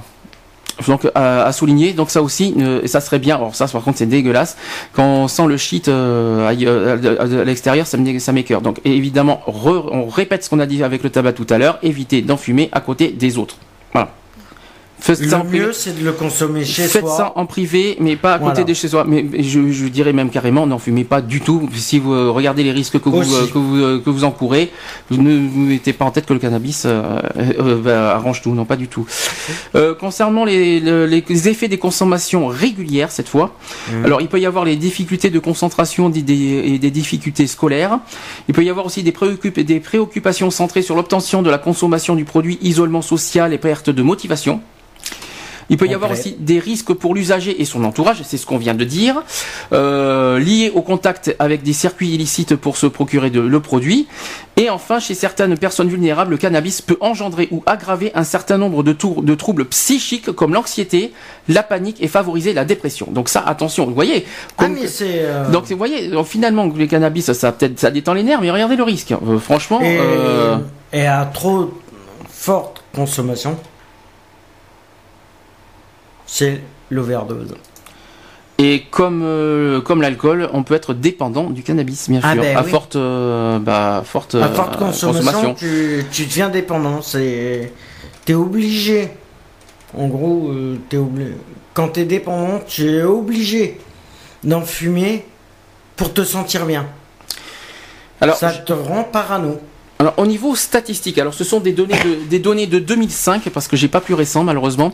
Alors en 2005, euh, selon des données de l'OFDT, la France compte, euh, a compté euh, en 2005 1,2 million de consommateurs réguliers de cannabis. 1,2 Ouais, mais on Millions. en 2005. Hein. millions en 2005. Je pense qu'aujourd'hui ça, on va dire soit stable, soit un petit peu augmenté. Donc c'est quand même. C'est quand même 10 fois ou plus au cours de- des 30 derniers jours au passage, euh, de- de- en 2005. Donc il y a 550 000 consommateurs quotidiens parmi les 12-75 ans. Et le cannabis est de loin le produit illicite, et je l'ai dit, je l'ai dit au début, le plus consommé par la population française, en particulier chez les jeunes et les garçons, au passage. Ouais. Alors, euh, concernant les jeunes de 17 ans en 2005, euh, au moins une fois dans les 30 30 derniers, dans les derniers jours, alors il y en a, il y a 33% des garçons ont consommé une fois dans les 30 derniers jours du cannabis. Et chez les filles, c'est 22%. C'est pas très très loin. Euh, concernant l'usage régulier, euh, 10 fois, c'est-à-dire qu'ils consomment 10 fois plus que la moyenne, euh, 15% sont des garçons et 6% sont des filles. 15% quand même, euh, 15% à usage régulier. hein. Euh, chez les jeunes de 17 ans, de 17. Ouais. Je il faut bien le préciser. Concernant euh, à cet âge-là, donc un jeune sur deux déclare avoir fumé du cannabis au moins une fois dans sa vie. C'est le produit illicite le plus pré- euh, précocement expérimenté. Donc l'expérimenta- l'expérimentation se fait en moyenne vers 15 ans. Et les garçons sont davantage concernés et commencent plus jeunes. C'est triste à entendre. hein. Donc chez les jeunes, hein, euh, là aussi encore de la prévention. euh, là aussi, il va falloir encore une fois, une fois bien, bien prévenir. euh, Faites attention que le cannabis, le cannabis n'est pas forcément ce que vous croyez. Mais la Euh, prévention qu'on peut faire, c'est que, en fin de compte, si ils veulent, par rapport aux drogues, par rapport aux consommations de cannabis, réduire Mhm. les chiffres, Mhm. automatiquement, ils doivent stopper, ils doivent faire stopper le trafic. Mais quand le problème qui est, et ça, on ne le sait jamais, et on n'est jamais au courant, mais ça, et il n'y a que les, y a que les fumeurs qui le savent automatiquement, c'est que, en fin de compte, l'État, quand ils font des, euh, des saisies, Mhm. le problème, c'est qu'ils déclarent pas tout. Mhm. Ils déclarent pas tout, ils déclarent qu'une partie. Parce que le reste, ils le remettent sur le marché. Mhm. Parce qu'ils prennent un bénéfice dessus, automatiquement. Alors, cette Alors fois, le problème, il est là. C'est que si ils, vra- ils déclaraient vraiment la totalité de ce qu'ils prennent et ils brûleraient la totalité de ce qu'ils prennent, les Mhm. consommations, il y en aurait plus, puisque les fournisseurs pourraient plus donner aux revendeurs, les revendeurs ne pourraient pas se remettre à revendre. D'accord. Voilà. Le problème, il est là. Et les jeunes, les consommateurs ne pourraient plus s'approvisionner puisque les revendeurs ne, puissent, ne sont pas approvisionnés purs et les, les, les approvisionneurs ne sont pas... euh, voilà. Le système, il est là. Le système, il est là. Euh, concernant maintenant les adultes, on a parlé des ados, maintenant on va faire le- la consommation avec les adultes. Mais c'est tout Alors, confondu. hein. 32%, 32% Mhm. qui ont entre 18 et 64 ans en France ont consommé au moins une fois dans leur vie du Mhm. cannabis. 32% de la population française. Ouais, mais de Et 18-64. qui, aussi. oui, mais des adultes. Mais je suis, et on est en 2005 au passage. Au moins, Ouais. ils ont, ils ont déclaré avoir Ça au moins une fois dans leur vie, euh, peut-être sûrement essayé du cannabis. 32%, ça- c'est pas mal, hein, je vous. Bon, encore, encore que tu, tu fumes un joint Mhm. pour juste essayer pour une première fois, t'en fumes un, tu te dis ouais, c'est bien. Ensuite, Mais- et après que t'arrêtes, t'es pas dépendant du tout. Alors, concernant euh, toujours les adultes, euh, ceux qui ont consommé au moins une fois dans l'année, 12% sont des hommes, 7% sont des femmes. C'est quand même. Des adultes, hein, toujours une, euh, fois, une fois dans l'année. une fois dans l'année. Au moins une fois dans l'année. C'est terrible. hein. Alors, Mhm. au-delà de de ces pourcentages de consommateurs dans l'ensemble de la population adulte, on observe de grandes différences de comportement suivant les âges.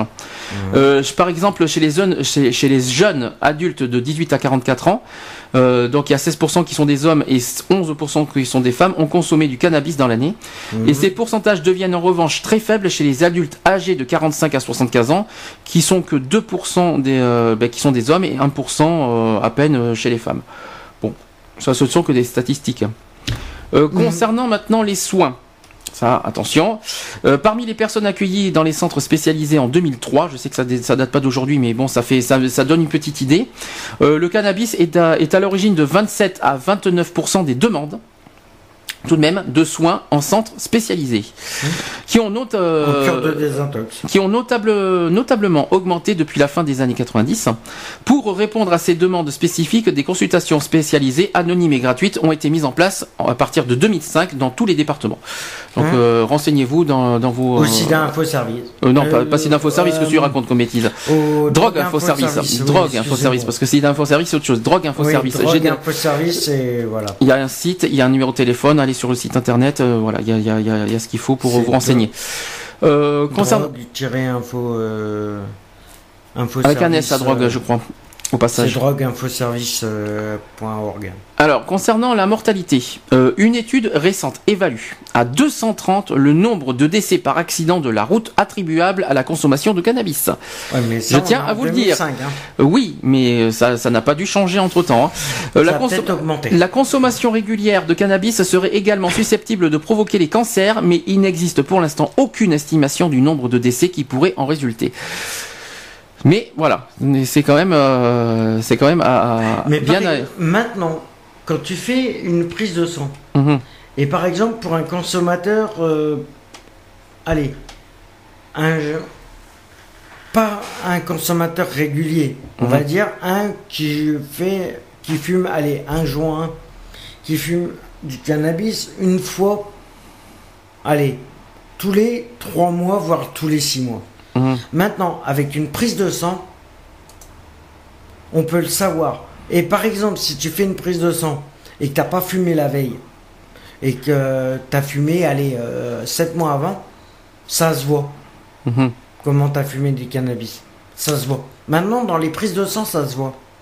Alors, dernier euh, sujet que, au sujet du, du cannabis. Chers vacanciers, je m'adresse à vous. Parce qu'on va parler des risques au volant. Euh, quand on consomme du cannabis et ça c'est beaucoup euh, c'est très important. Alors une étude de grande ampleur a été menée en France tout de même hein, pour examiner euh, le lien entre l'usage de stupéfiants et les accidents mortels sur les routes. Euh, l'étude a ainsi retenu 10 748 conducteurs impliqués dans un cas dans un, dans un accident mortel. Euh, ça a été des chiffres constatés entre octobre 2001 et septembre 2003. Je pense qu'aujourd'hui, je pense qu'on doit être encore dans, les, euh, dans ces zones-là. Alors, les conclusions de cette étude. Alors, il faut, euh, voilà ce qu'il y a. Conduire sous l'effet du cannabis, du cannabis double en moyenne le risque d'être responsable d'un accident mortel. C'est-à-dire, on augmente, euh, on augmente de 1,8 le risque. Hmm. D'accord? L'étude également démontre pour la première fois l'existence d'un effet dose, c'est-à-dire que le risque augmente euh, avec la concentration de THC, qu'on en a parlé tout à l'heure, principe actif du cannabis, dans le sang. Ouais. Troisième point, le nombre de victimes imputables au cannabis serait de l'ordre de 230 morts par an sur les routes, sur une base de 6000 accidents mortels, dont une grande part à moins de 25 ans. Tout de même. Les accidents résultent d'une plus grande vulnéra- vulnérabilité du conducteur face à un événement inattendu ou en cas de forte consommation ou de mélange avec l'alcool. Tiens Ah, donc, ça, par ça, contre, avec fallait- le mé- Ouais, mais ce que il faut le répéter. vois, il Avec faut- le mélange de l'alcool, c'est vrai que ça fait, ça aggrave encore deux fois plus le, le problème. Ou les médicaments aussi, je pense. Aussi. Euh, ça peut également aussi un mélange d'une dégradation générale des capacités de conduite pouvant mener à une perte de contrôle. Ah voilà. Quatrième point, toujours sur les risques au volant, euh, avec le cannabis, la consommation conjointe du cannabis et de l'alcool était malheureusement effective chez 40% des conducteurs positifs au cannabis. 40% des conducteurs qui, qui consomment du cannabis ont en plus l'alcool. Hein. C'est terrible. hein. Euh, donc ça entraîne une cumulation des effets et une multiplication des risques. Alors on explique. Le conducteur positif au cannabis et à l'alcool, les deux ensemble, multiplie ainsi par 14 le risque d'être responsable d'un accident mortel. Ah bah oui, parce que automatiquement, si tu, parce que déjà avec l'alcool, t'as une perte, t'as une diminution de la visibilité Hmm. quand t'es au, au volant. Oui. Et ben c'est pareil avec Ben, la cannabis. concentration et puis, C'est puis, pareil avec, la, avec le cannabis. Puis- Alors les deux mélangés, c'est même puis pas le la stimulant et en plus l'alcool qui est, qui est un antioxylytique et le cannabis qui est un stimulant. Imaginez les deux ensemble. Et en plus, en plus, si t'es au volant et que tu fais de l'autoroute, t'as le stress en plus de la route. C'est pas un antioxylytique, c'est un anxiolytique. L'alcool, je dis une bêtise, c'est l'anxiolytique. Alors imagine le, le- le- le stimulant et l'anxiolytique, euh, les deux mélangés. Pas très Ouais. cool, quoi. C'est comme si tu mélangeais un somnifère avec euh, de l'alcool. Je vous raconte pas l'effet que ça fait. Ouais. je vous raconte pas le truc. pas dans la merde. Ou alors le cannabis. Tu mets le cannabis et le médicament. Quand on fait des mélanges, c'est pire. hein. Donc voilà, donc euh, chers vacanciers, j'espère que réfléchissez à ce que Soyez vous faites. au volant et euh, responsabilisez-vous et responsabilisez Respectez, les autres. respectez les autres. Non, non, pas responsabiliser, respectez les autres, respectez Ou les autres de- conducteurs. Essayez de responsabiliser en faisant passer le message, euh, Pourquoi responsabiliser Responsabiliser, c'est ceux qui consomment. en faisant responsable. non, oui, non, mais ceux qui sont responsables, c'est ceux qui en consomment. Donc euh, on peut pas responsabiliser les autres. En revanche, en revanche, il faut euh, respecter les autres. Donc euh, Oui, respect- respecter les autres, mais pour les consommateurs, essayez de, de vous responsabiliser et euh, de respecter les autres et, euh, et d'en parler autour de vous euh, par rapport aux préventions des risques euh, à encourir. Voilà, c'est tout. donc on a parlé de, de du fameux Cannabis. du fameux cannabis. Et ben on va passer à la deuxième, c'est la cocaïne. Et oui. De toute façon, il y en a quatre. hein. L'héroïne et la cocaïne. Non, non, la cocaïne, non, l'héroïne, c'est autre- c'est encore autre chose, l'héroïne. Donc la cocaïne, d'abord, qu'est-ce que c'est? Est-ce que tu sais ce que ce que c'est que la cocaïne? C'est exactement ça. Donc, tu en, tu en connais des choses. Donc la cocaïne se présentait généralement sous la forme d'une fine poudre blanche, Mhm. cristalline et sans odeur. Elle est extraite des feuilles de du cocaïer, Mhm. pour ceux qui ne le savent pas. Du cacaotier. Alors lorsqu'elle non, le cacaotier, n'importe quoi, le cacaotier c'est le cacao, non mais n'importe quoi, n'importe quoi. Non, un peu d'humour quand même. Alors, on, avec la cocaïne, on le sniff. Bah oui, Oui, euh, parce que là, euh, le, le- le- cannabis, on le fume, mais la cocaïne, on le sniffe. Donc, euh, donc euh, quand c'est mais de toute sniffé, façon, que ce soit la cocaïne ou l'héroïne, c'est le même euh, Alors, procédé.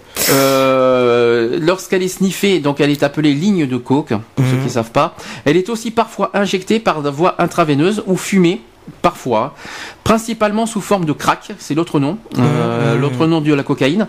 Et la Ouais. cocaïne se présente généralement sous la forme de poudre, de toute façon. Ouais. Alors les effets de cette cocaïne. L'usage de cocaïne provoque une euphorie immédiate, un sentiment de toute puissance intellectuelle et physique et une indifférence à la douleur et à la fatigue. Mhm. Ces effets laissent place ensuite à un effet, un état dépressif et à une anxiété que certains apaisent par une prise d'héroïne, on y reviendra tout à l'heure, Ce qu'on Ou- appelle la. Quand tu prends de la cocaïne, c'est ce qu'on appelle dans le, dans le jargon, quand, euh, quand tu prends de, de la cocaïne, c'est une montée et le- l'effet inverse, c'est la redescente. Et le problème, la redescente est souvent mortelle. Alors qu'est-ce que, ça- qu'est-ce que la, cocaïne peut provoquer? Est-ce que tu le sais? Tu n'en as jamais consommé? Non. Bon alors la Moi, de toute façon, personnellement, j'en ai Euh, jamais consommé. alors- Alors, Alors la cocaïne, euh, ça provoque une contraction de la plupart des vaisseaux sanguins. Les tissus insuffisamment ir- irrigués manquent d'oxygène et, Et se détériorent. Ça se détériore également. Donc c'est notamment souvent le cas de la cloison nasale et, de, et des lésions perforantes chez les usagers réguliers. Le nasal, c'est-à-dire le nez, bien sûr, pour ceux qui ne savent pas. Oui, parce que ça, ça t'a- ça t'attaque, puisque tu le sniffes Hum. automatiquement avec une, avec une paille à la base, parce que oui, Ceux qui le font enfin, ceux c'est un peu le font à compliqué. la paille, et euh, c'est le nez qui est touché, c'est les sinus qui sont touchés, automatiquement ça, ça détruit les sinus. Et après c'est le cerveau, le Euh, neurone, et après c'est l'arrêt du cœur. Alors ensuite, Automatiquement c'est l'overdose. Alors c'est vrai que ça, et c'est également, c'est justement on en arrive là-dessus, ça a également aussi des troubles du rythme cardiaque. Mhm.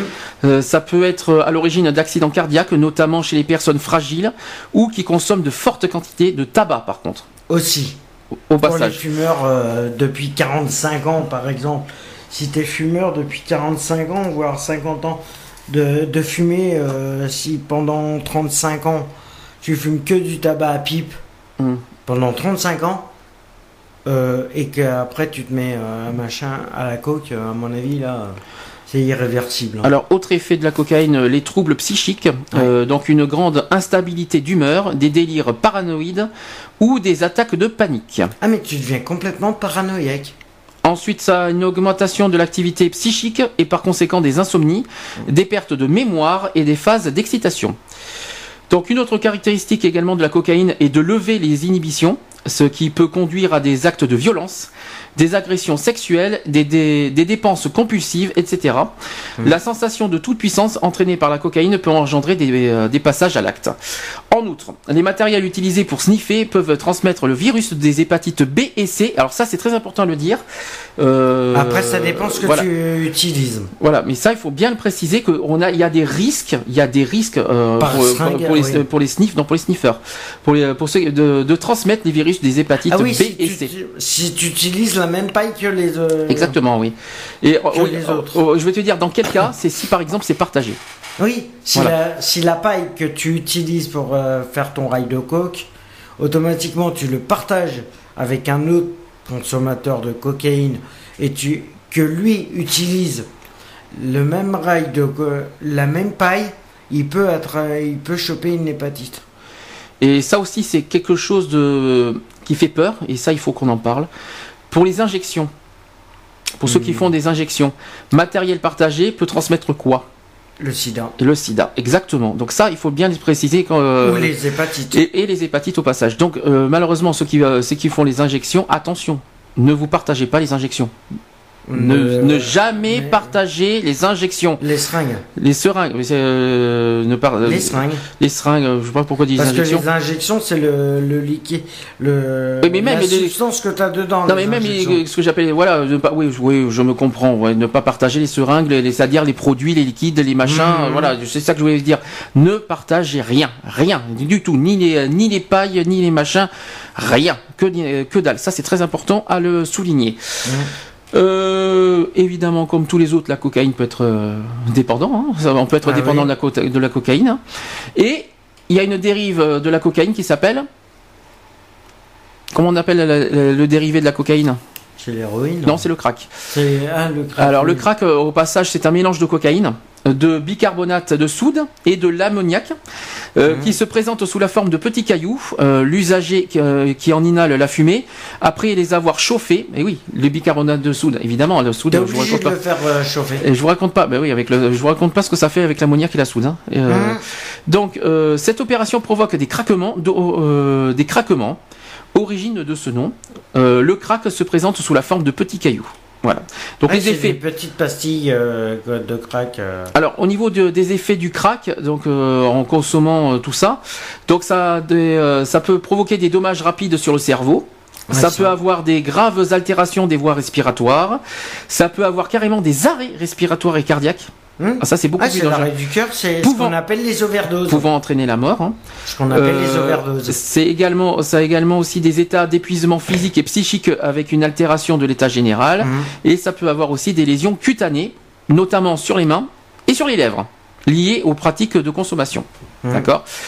Euh, Voilà, donc ça c'était euh, par rapport au, changement de couleur des, des- des mains ou des lèvres qui. euh, Alors au niveau des chiffres, donc c'est c'est moins grave que, que le, le cannabis au passage, mais, euh, Mais ça, ça peut interpeller. aussi mortel. Voilà, il faut, c'est pas que c'est aussi- mortel, c'est toujours inquiétant et toujours à prendre en compte. Mhm. Donc par exemple chez les jeunes de 17 ans, euh, toujours en 2005 au passage, c'est tout. donc euh, ils en ont 3% des, euh, des garçons qui ont 17 ans ont consommé au moins une fois dans leur vie la cocaïne Mhm. et les, les filles sont 2%.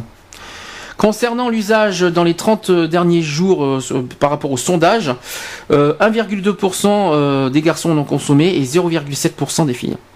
Voilà. Ouais, Concernant les adultes, concernant les adultes, l'expéri- euh, l'expérimentation de cocaïne s'observe principalement euh, dans les générations âgées de moins de 45 ans. Euh, près de 2% euh, chez les 18-26 ans et 4% chez les 26-44 ans et contre euh, 0,4% chez les euh, 45 à 75 ans. Ouais, ça a baissé selon les générations. Alors, la, morta- la mortalité, alors déclarée en 2004, hein, euh, j'ai des, euh, j'ai des, des, euh, voilà, j'ai des morts déclarées. Il y a 15 décès ont été euh, déclarés par, par surdose de cocaïne ont été rec- recensés en 2004. Voilà. 15 Dû à la coca- décès 15 décès euh, par surdose de, coca- de cocaïne ont été déclarés en 2004. Surdose, qui veut dire overdose. Overdose. Sont. Surdose, overdose. overdose, c'est c'est plus l'alcool, je crois normalement, Non. non, C'est overdose. Euh, Tu peux faire une overdose. Tu peux faire une overdose d'alcool, tu peux faire une overdose de cannabis et de, de cocaïne, d'héros, euh, de tous ces Alors il y a de aussi produits illicites. 5 cas euh, consécutifs à l'association de cocaïne et d'autres substances. Euh, Jusqu'en 1995, moins de 5 cas de décès par surdose à la cocaïne étaient recensés chaque année par les services de police et de gendarmerie. Euh, et puis bon, pour les, euh, les- bien que très loin, alors c'est très loin derrière le cannabis au niveau statistique. Mhm. Toutefois, il faut bien le souligner que la cocaïne est la deuxième substance illicite la plus expérimentée. Voilà, ça c'est euh, au niveau statistique et qu'il faut bien l'expliquer. Euh, ça a De toute façon, Hum. on a. Et euh, ça, c'est des. Je sais pas si c'est des statistiques qui ont été prouvées. Parce que la plupart des consommateurs de cannabis, au bout d'un certain temps de consommation régulière de cannabis, automatiquement passent à l'héros. Passent à la cocaïne.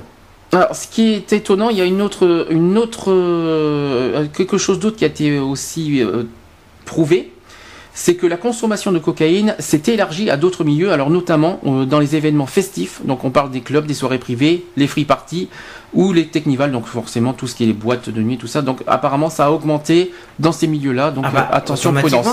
Parce que justement, dans les, euh, dans les technivals, les trucs comme ça, Hum. automatiquement, c'est.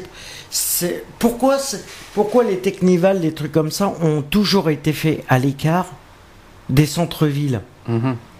Parce que justement, à l'écart des centres-villes, comme Oui. ça, les policiers, ils sont pas là. La police, elle est pas là pour surveiller automatiquement. Oui. Et ça a toujours été illégal, ces, ces technivals, les trucs comme ça. Parce que comme ça, t'as tous les produits de stupéfiants qui peuvent circuler. L'ecstasy, les trucs comme ça. Alors, on passe à la troisième. Alors, euh, troisième drogue, euh, d'après toi, laquelle? Qui est très très connue. Bah, l'ecstasy. L'ecstasy, exactement. Et on parle aussi des amphétamines aussi, Mhm.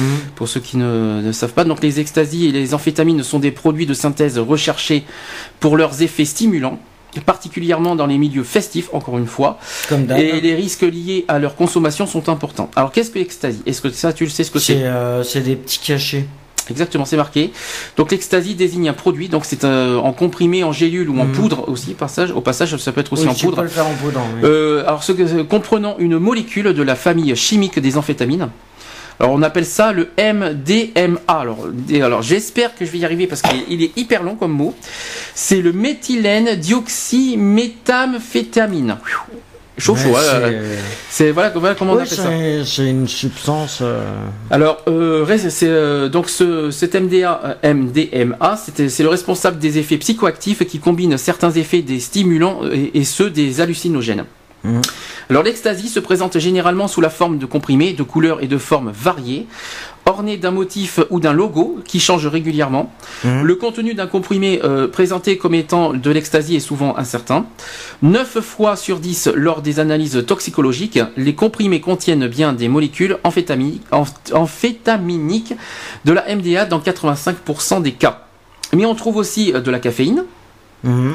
des médicaments, des sucres et liants divers. 7, euh, 7% des comprimés vendus comme ecstasy ne contiennent en réalité pas de MDMA. Donc ça, il faut le savoir aussi. Lorsqu'un comprimé contient de la MDMA, la quantité effective peut aller de quelques milligrammes à plus de 150 milligrammes, ce qui fait varier les effets dans la même euh, proportion et rend plus difficile l'évaluation du risque. Ça va, pour l'instant, jusque-là, tout le monde suit. Alors, concernant les effets euh, et dangers de l'ecstasy, ça peut aller à une certaine euphorie, une sensation de bien-être et de plaisir peuvent euh, être ressent- ressentis dans un premier temps, donc comme le, le cannabis. Euh, mais parfois, au contraire, su- euh, survient une sensation d'angoisse, une incapacité totale à communiquer. Euh, en général, les effets durent entre 2 et 4 heures avant la descente, qui s'apparente à une forme de dépression plus ou moins intense. Concernant la consommation, de, MDMA, ça peut entraîner des nausées, des sueurs, des maux de tête, et surtout elle peut provoquer une déshydratation de l'organisme et une élévation de sa température. Donc on appelle ça l'hyperthermie. Mhm. Euh, D'autant plus l'hyper, non, sur L'hyperthermie. L'hypo, c'est en dessous la, la température. L'hyper, euh, d'autant plus forte que le consommateur se, se trouve dans une ambiance surchauffée et fait un effort physique important, comme souvent lors des, euh, des fêtes ou de. Des rêves, Des des rêves rêves parties. partis. Exactement. Alors des troubles euh, neuropsychiatres, angoisse, hallucination, des troubles digestifs et des pertes de connaissance ont été décrits.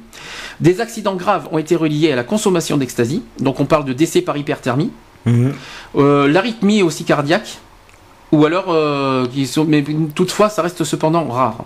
Voilà. Mais ça existe malheureusement. C'est souvent en rêve parti que Alors, c'est ça peut-être rare, c'est peut-être rare, mais c'est un risque à ne pas négliger. Ah non, Donc, euh, les décès par hyperthermie ou les arythmies euh, cardiaques, ne les négligez pas, ça peut arriver à n'importe qui pour Mhm, ceux qui mhm. consomment de l'ecstasy.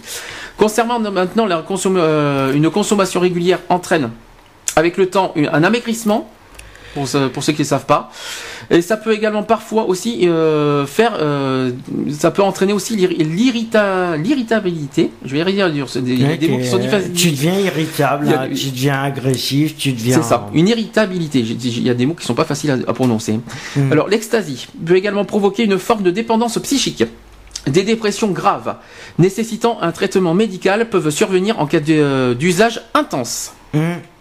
D'accord Ce qu'on appelle les dérivés de, euh, de l'ecstasy, c'est le, Les amphétamines. Non, c'est les amphétamines. On, vient- on y arrivera après. Euh, le sub aussi. Euh, enfin, des études scientifiques ont établi que des lésions de cellules nerveuses sont possibles à la suite de consommation de MDMA. On ne sait pas à ce jour si elles sont, réversi- si elles sont réversibles. Elles pourraient entraîner de ma- des maladies dégénératives ou être, responsable, ou être aussi responsables de dépression.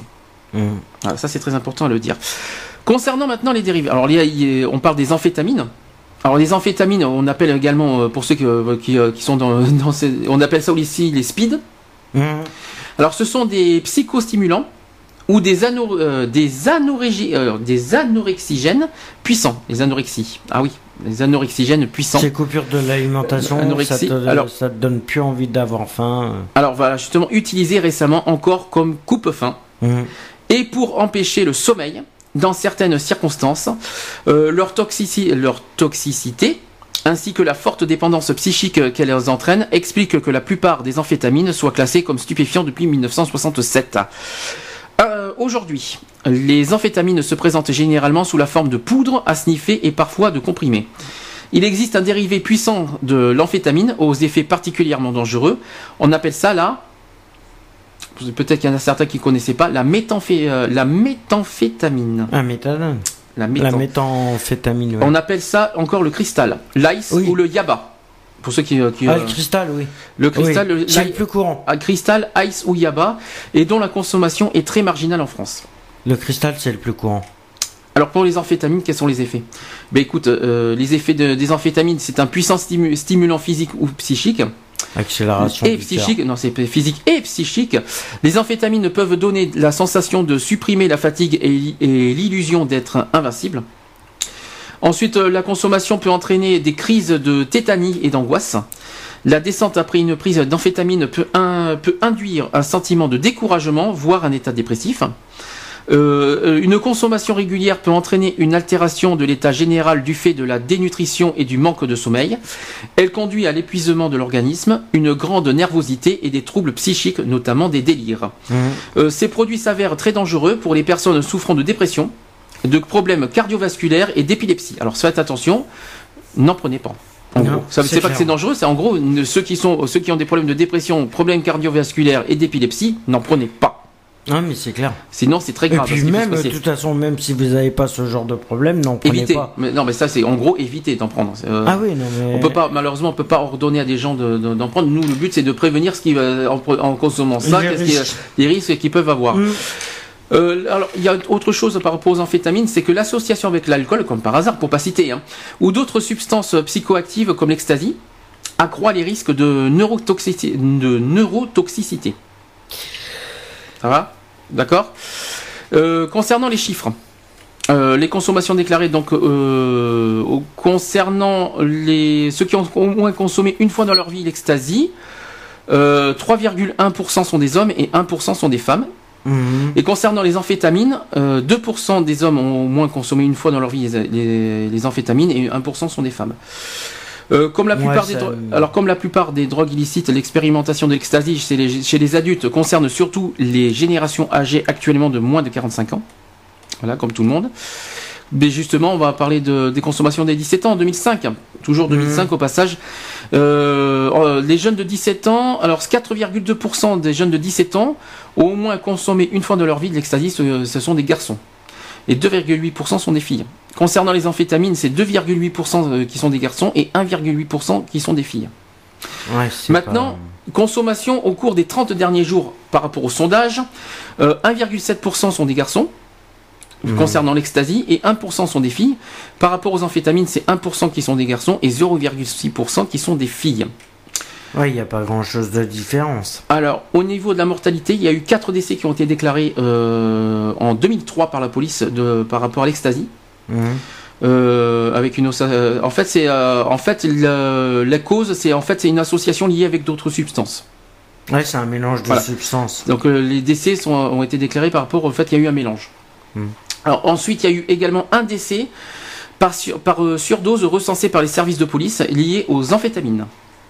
Voilà. c'est Alors c'est très peu, c'est vrai que c'est très peu, mais euh, à ne pas négliger. La surdose euh, emmène euh, l'overdose. Voilà. Et le constat de ces décès ne repose pas systématiquement sur des analyses toxicologiques. Par ailleurs, il est possible que certains décès échappent aux services de police. Ça, Concernant la consommation d'ecstasy, ça apparaît toutefois en augmentation au niveau des statistiques. Et elle semble actuellement déborder le cadre des manifestations festives autour de la musique techno. Est-ce que c'est des clichés, est-ce que c'est, est-ce que c'est vrai tout ça? Mais apparemment, ça. les rêves voilà, parce que les rêves, euh, les rêves parties, c'est la plupart du temps, c'est de, c'est de la techno qui passe automatiquement. Oui. Et c'est pour ça qu'ils le font en extérieur D'accord. des centres-villes Mhm. pour être comme c'est que de la techno, automatiquement la plupart du temps, tous les stupéfiants sont sont en circulation euh, dans ce genre de partie. Alors enfin pour finir, quatrième drogue euh, qui pour nous est, est important à parler, l'héroïne. Euh, donc la consommation d'héroïne entraîne des risques importants, parfois mortels. Et depuis les années 80, la politique de réduction des risques a permis d'enrayer la contamination par le virus du sida, Mhm. à préciser. Donc qu'est-ce que c'est l'héroïne? Alors suivi pour les trois autres, est-ce que c'est quoi l'héroïne alors? Est-ce que tu sais ce que c'est? C'est une poudre. alors l'héroïne, c'est un opiacé puissant, obtenue par synthèse à partir de la morphine. Et ça, il faut le savoir. Et hein. de la cocaïne. L'héroïne est à base de morphine. Ça, il faut le savoir.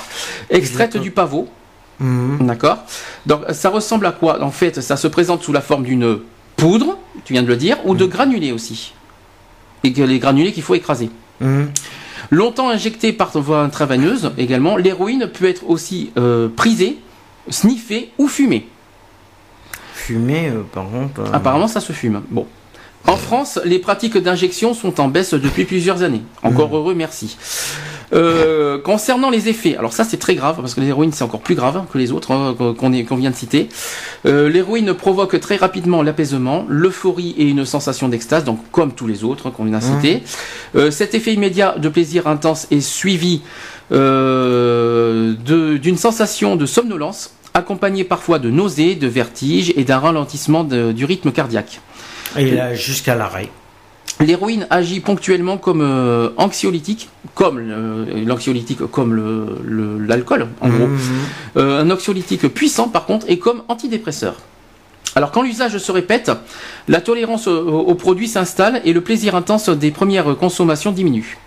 En quelques semaines, le consommateur ressent le besoin d'aug- le besoin d'augmenter la quantité et la fréquence des prises. Voilà. La vie quotidienne tourne autour de la consommation du produit. La dépendance s'installe euh, rapidement dans la majorité des cas. Euh, alors on appelle ça aussi. Alors est-ce que tu sais comme euh, un consommateur d'héroïne, tu, tu sais comment on appelle ça? Est-ce que tu héroïnomane ou. presque ça C'est presque ça. L'héro- L'héroïnomane. On appelle ça. On appelle ça un, un héroïnomane. Alors aussi le. Alors il oscille alors. Et euh, celui de la cocaïne? Oh ben ça doit être la même chose qu'un caïnomane, un truc comme ça, non, ça doit être facile. Mm. Donc euh, il oscille alors entre des états de soulagement euphorique, lorsqu'il est sous l'effet de l'héro- de l'héroïne, et des états de manque qui provoquent anxiété et agitation. La dépendance à l'héroïne entraîne euh, presque toujours des risques importants euh, de marginalisation sociale, Mhm. pour ceux qui ne savent pas. Des troubles apparaissent très vite, donc il y a l'anorexie et l'insomnie, pour ceux qui ne savent pas non plus. Alors la morphine, qui est à l'intérieur de l'héroïne, c'est un médicament le plus actif contre la douleur. Ouais. Il arrive que ce médicament soit détourné avec les mêmes dangers que ceux de l'héroïne. La surdose ou overdose à l'héroïne provoque une dépression respiratoire, souvent mortelle, Jusqu'à l'arrêt. voilà, généralement provoquée par une consommation importante de produits. Elle peut aussi survenir avec des doses relativement faibles, notamment lors d'une reprise de consommation avec une période d'abstinence. Mhm.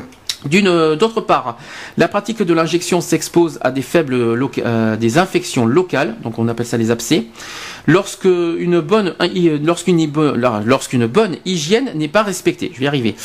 Euh, surtout, la mise en commun du matériel d'injection et des autres objets de préparation expose à un risque euh, très élevé d'être contaminé par le virus du VIH. Ça fait deux fois qu'on en parle. Évidemment, les injections Mmh. intraveineuses, ça aussi, on le répète une deuxième fois, ne partagez pas vos seringues. Très important de le préciser. Également aussi, on peut, euh, on peut être aussi contaminé de l'hépatite C. Aussi. Voilà, comme, euh, comme les autres. Des hépatites. ouais. Alors, concernant les traitements, hein, alors, euh, le traitement médical de l'héroïne, est-ce que tu es au courant de comment, comment on traite l'héroïne? Alors, ça peut être, euh, en fait, il y a trois, po- il y a deux possibilités. Soit directement d'une procédure de sevrage. Euh, donc celui-ci est réalisé en hospitalisation euh, ou à domicile avec une supervision médicale pour soigner les symptômes physiques et psychologiques de manque ressentis en, euh, pendant le sevrage. Euh, un séjour en post-cure de plusieurs mois peut être proposé à plusieurs personnes. Mhm. Deuxième traitement médical possible, c'est euh, la prescription de traitement de substitution. Mhm. Euh, Celui-ci euh, consiste à remplacer la consommation d'héroïne par la prise euh, par la prise par voie orale de, de médicaments opiacés. Alors ça s'appelle la méthadone Ouais. ou le, le bupré, no- le- la buprénorphine qui est à haut dosage. C'est le nom de spécificité. Alors, on La méthane, ça je connaissais. alors c'est le nom de, de spé- nom. C'est un nom de spécialité du Subutex, du Subutex. Ah, le Subutex. Alors- c'est un dérivé du Subutex. Alors, ce traitement euh, de la dépendance peut durer plusieurs mois ou plusieurs années, tout de même. Oui. Ça, Oui, il faut oui. le... Et les traitements de la, dépe- de la dépendance, donc le sevrage ou traitement de substitution, sont également assurés en prison, Oui, pour les. pour ceux qui ne le savent pas. Oui, pour en prison, en prison, c'est la plupart c'est de, de la méthadone qui tourne en prison. Alors, pour, euh, quelques... Parce que. un petit chiffre. hein. Que- Un petit... Non, mais un tout petit chiffre, juste, euh, je reste toujours sur le, le- le- ces substitutions, j'ai des petits chiffres quand même à, à dire. En 2003, environ 100 000 personnes, euh, 100 000 personnes ont bénéficié d'un traitement de substitution, 20% sous méthadone et 80% sous subutex. Oui, au départ, il prit... ça dépend le degré de consommation de- d'héroïne, Mhm. mais au départ, pour un, allez, pour un consommateur Hum. À faible dose mais régulier, ils vont prescrire, ils vont prescrire du Subutex, et s'ils voient pendant, allez, pendant un mois par exemple, ils vont, au départ, ils vont commencer par le Subutex et ils vont finir par la méthadone parce que euh, la méthadone, c'est ce, le problème qui, qui, qui font de la méthadone, c'est qu'en fin de compte, le Subutex Mhm. ne suffisent pas au programme. Pour, c'est pour ça que ça peut, c'est pour ça. C'est parce qu'ils en consomment par derrière. Non, mais c'est pour ça que ça peut durer plusieurs années. Il faut réfléchir. Bon, ben voilà, c'est pour ça. Ça peut durer. euh, Alors là, par contre, j'ai des choses à dire sur la mortalité, et là, c'est triste à entendre. Euh, donc, le chiffre des décès liés à la consommation de produits opiacés est difficile à évaluer. À évaluer. Ouh, je vais y arriver. Toutefois, en 2004, euh, les services de police ont enregistré euh, 37 décès rattachés à une surdose d'héroïne, dont un autre euh, ou d'un autre opiacé. Mhm. Alors, un chiffre sans doute sous-estimé, car un certain nombre de décès par surdose peuvent ne pas être connus euh, des services respect- euh, répressifs. Toutefois, une nette tendance à la baisse est cependant observée depuis 1994, année au cours de laquelle un peu plus de 500 cas de décès de- par surdose aux, aux opiacés avaient été recensés. Voilà, c'est là où je veux en venir. Euh, ça, par contre, très très important à, à le placer. Euh, en 2004, 86 cas de décès, c'est le SIDA. à cause. À cause, de, à- à cause de l'injection, à cause de, de- de- seringues. Donc, euh, à l'échange de seringues par rapport à, à l'héroïne.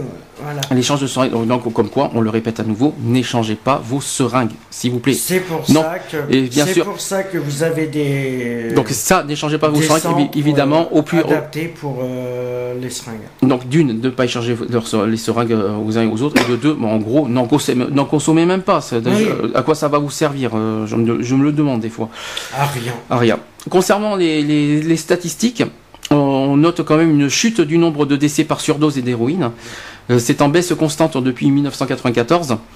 Euh, ça peut être attribué au recul de la consommation d'héroïne par les toxicomanes euh, dans les années 90.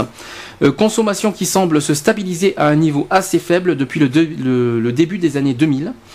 Euh, ces évolutions peuvent être imputées à la diffusion des traitements de substitution aux opiacés dans le cadre de la politique des réductions de risques. Voilà. c'est- depuis qu'ils ont fait l'histoire de présentation, de, de prévention euh, Mhm. Alors qu'est-ce que t'en- 2000, c'est que. alors qu'est-ce qu'on en pense? Qu'est-ce- On va faire un, un petit bilan des quatre drogues qu'on vient de citer? Et qu'est-ce est-ce qu'on peut en dire Déjà d'une, euh, bah, euh, toute drogue euh, bah, n'est pas bonne à prendre, quel que le soit, même, la- même le cannabis. Je tiens à le redire Que encore. ce soit le cannabis, l'héroïne, le, le crack ou le- la cocaïne, Les amphétamines. les amphétamines, euh, l'alcool et tout ça, euh, voilà. Bah, toute drogue n'est pas bonne à prendre et puis euh, vous prenez des risques bah, pour rien. Quoi. À quoi ça sert de jouer sur la santé? Vous- En gros, vous- Si c'est pour essayer de faire comme les, les autres, ça sert à rien du tout de vous rendre, d'essayer de se rendre intéressant en faisant comme les autres. Mhm. C'est pas parce que vous avez des personnes que vous connaissez qui, qui sont toxicomanes, on va les appeler comme ça, que ce soit par l'alcool, par rapport à alcoolique, toxicomane, euh, par rapport à tout ça. C'est pas parce que euh, vous connaissez des personnes qui sont toxico ou alcooliques qu'il faut faire de même. ah oui, autre chose qu'on n'a pas dit, mélangez pas. Ne mélangez Ne pas plusieurs drogues, c'est encore pire. Vous augmentez les risques euh, encore plus hein, au niveau des Et effets. peu- plus vite. Euh, notamment l'alcool, on pense beaucoup à ça parce que c'est l'alcool qui, re- qui revient le plus, le plus souvent au niveau des mélanges. Euh, ne mélangez pas l'alcool et la drogue, je vous raconte pas. le- vous risquez. L'effet mortel que ça peut Bah, faire. déjà les effets indésirables, bah, euh, bah, on multiplie par 10 au moins. Euh, au niveau de la route, évitez. hein. franchement, ne, ne, ne- ne conduisez pas si vous avez consommé, euh, ne- que ce soit l'alcool, que ce soit les drogues. Ne, ne conduisez pas juste après. Pensez à la, à la vie des autres. hein. La- la- Et si- déjà, pensez, euh, si vous pensez pas forcément à la vie, à votre vie, euh, déjà, pensez celle des autres. Mais si vous pouvez le faire euh, On ne joue pas avec la vie des autres. aussi. Euh, donc, euh, je veux bien comprendre qu'il y en a qui souffrent, tout ça. Bon, je, ne- bon, je ne Et ça conçois ne pas. résout rien de Personnellement- se détruire encore deux fois plus dans ce dans ce genre de procédé. Personnellement, je ne le conçois pas, les gens qui prennent de la drogue. Moi, personnellement, je suis contre la drogue. Je tiens franchement à le dire. Je ne le cache pas. Je vais le, je vais pas le mentir. Je suis contre la drogue pour des raisons claires. Euh, donc, je. Moi, je suis un ancien consommateur de, de alors, le, cannabis. oui, alors le cannabis. Alors le- le- vite fait, bien fait, le cannabis. Ne, les idées reçues, oubliez-les. voilà. Euh, les idées reçues comme quoi ça détend, ça fait du bien, c'est un Après, médicament. ça dépend. Après, ça dépend des personnes aussi. Euh, oubliez ces idées reçues. Les cannabis, on vous, l'a- on vous en a parlé tout à l'heure. Vous avez vu les effets que ça fait. Alors pour un médicament, bonjour les dégâts. Si c'est comme ça qu'on appelle ça un médicament, un médicament qui fait des effets comme ça, je réfléchirai à deux fois avant de, de, de dire médicament. Enfin, médicament, c'est pas ça pour moi. Non, mais c'est qu'au départ, voilà, ils, c'est que. Enfin, t'as bien entendu les, ri- les risques pour le cannabis. Oui, non, Bon, je suis voilà. d'accord, mais comme je t'avais dit au départ, c'est que dans les débuts où on a Mais découvert c'est- les en fait, non, mais les idées, c'est clair. Non, mais les on idées avait- reçues. Mais- pensaient que c'était. Non, je vais te dire pourquoi. Le, non, mais le problème médicament, le, terme médical, c'est parce que c'est une plante. Oui. Mais je suis pas Et d'accord voilà. sur le fond. Je suis d'accord sur le fait que c'est une plante, c'est une plante. Je suis jusque là, je d'accord, je suis tout le monde. Mais qu'on me dise pas que c'est un médicament, parce que c'est pas parce que c'est pas parce que c'est à base de plantes que c'est un médicament. Pour moi, un médicament, ça sert à soigner. Ouais. Euh, Et la bah, non. figure-toi qu'il y a encore, à l'heure actuelle où, Hum. où on, on débat, qu'il y a encore des médecins Hum. qui prédisent à leurs patients, Qui préconise. de, qui préconisent de fumer du cannabis Hum. pour essayer de, de régler leur, euh, leur problème de pas de régler totalement mais de stabiliser voilà de Qui préconise, stabiliser- pré- qui préconise ou qui prescrivent. C'est ça qui que tu voulais dire. prescrivent Ouais, c'est ça que tu du voulais dire. canna- de fumer du cannabis C'est interdit ça. hein. de fumer du cannabis pour stabiliser leur Non, euh, non, c'est interdit. problème, C'est euh, très, c'est interdit. Attends, euh, dans les pharmacies, il n'y a pas de cannabis, hein, à ce que je sache. hein. non mais Non, non, c'est interdit. Moi, je trouve ça vraiment. et mais le problème c'est que c'est c'est interdit dans Bah, c'est comme il y a. Ils en interdisent, mais par derrière, l'État se sert, Bah, si on parle. le revend. Bah, si on parle d'un autre terme médical qui soi-disant est un est un antidouleur, la morphine. Alors je tiens à préciser, Aussi. la morphine c'est pareil, c'est c'est censé soulager. Je pense notamment à ceux qui ont des accidents, Hein euh, qui ont des accidents pour soulager le dos De et tout la ça. La morphine, sauf que la morphine, ou- sauf que la morphine c'est grave. Hein. La morphine, a les, les effets derrière. On peut en mourir de la morphine. Hein. euh, Ah bah automatiquement, un manque de morphine, automatiquement, t- tu deviens paranoïaque et tu, euh, tu te fais une overdose. Donc ça aussi, je- j'arrive pas à comprendre. C'est vrai que la morphine, ça fait du bien au niveau des douleurs, mais j'arrive pas à Euh, comprendre. oui, sur le moment. Sur le moment, et j'arrive pas à comprendre. Ah, bah, attends, parce qu'après, il y a le problème de la morphine. C'est comme les autres, c'est on est dépendant de la morphine. Tu Alors, deviens dépendant. tu deviens dépendant. Et c'est quand même grave de, de prescrire de la morphine et tout ça, et qu'après plus et tard, comme dans l'ecstasy, il y a de la morphine, Hum. automatiquement, la plupart ils consomment. La Oui, mais là, je plupart. parle au niveau médical. Cette fois, là, je Oui. parle au niveau médical. Dans les hôpitaux, il y en a qui mettent de la morphine. Oui, pour te calmer la douleur. Oui, Mais ça te- sauf que derrière, il y a euh, une fois que tu, que tu, que tu prends une, euh, que, à force de prendre la morphine, eh ben, tu en deviens dépendant. Et Eh voilà, oui. et ça c'est très grave. Eh Donc, oui, euh, le problème il est là. Alors, si c'est ça qu'on appelle médical, je réfléchirais à deux fois personnellement. Donc, euh, j'appelle pas ça médical. C'est une étude qui avait été faite Hum. comme quoi que le cannabis ou, autre euh, drogue pouvait, pouvait, je dis bien, pouvait être mhm. un, un médicament euh, pour essayer de calmer le machin, mais on sait. On, sait peut, vite- on peut calmer les machins, d'accord. les maladies, les, euh, les douleurs. les douleurs, les, trucs- les, les douleurs, les, et stabiliser les, les patients comme ça. Et on s'est, et ils se sont aperçus qu'en fin de compte, le contraire s'est passé. Je suis en train d'imaginer, là, tu sais, certains qui écoutent, oh, mais tais-toi. Oh, je vais pas, je vais pas être vulgaire, hein, je vais pas être vulgaire, mais je suis en train d'imaginer ceux qui en consomment, là, de la drogue. Mais qu'est-ce qu'ils nous Mais font qu'est-ce qui nous font chier euh, Qu'est-ce qui nous casse les pieds avec les machins On fait ce qu'on veut. Bah oui, mais on fait ce qu'on veut, peut-être, mais on ne joue pas avec la vie des autres. C'est ça que je voulais Aussi. C'est-à-dire, Si vous voulez jouer avec votre vie, c'est votre problème. chose que je, celle des je, autres, ne, je, ne s'en re- fout. je ne recommande pas non plus de jouer avec votre vie. Hein. C'est pas ce qu'on conseille non plus. Non plus. mais on ne joue pas avec la vie des autres. hein. Aussi. Ça, Voilà. par contre, euh, on peut dire, vous, pouvez dire, vous pouvez dire tout ce que vous voulez qu'on fait chier, mais je suis désolé. On, euh, Il faut qu'on passe par là parce que c'est vrai que si ça pouvait faire prendre conscience à pas mal de personnes que hum, comment je vais pouvoir euh, balancer ça maintenant? Euh, C'est qu'en fin de compte, la vie est, euh, est tellement précieuse qu'il faut savoir. C'est pas parce qu'on va prendre des substances comme ça, automatiquement illicites, Mhm. qu'on va se sentir beaucoup mieux. Au Ah non, contraire. La preuve que non. Au- au- sur le moment, Au oui. contraire, ça, Bah, sur le moment, oui. au départ, oui. Mais- Mais, après, mais ça risque d'aggraver les choses. mais dans la durée, malheureusement, c'est pas le cas. Et à forte dose, encore moins. Je tiens à le préciser. Retrouvez nos vidéos et nos podcasts sur www.equality-podcast.fr.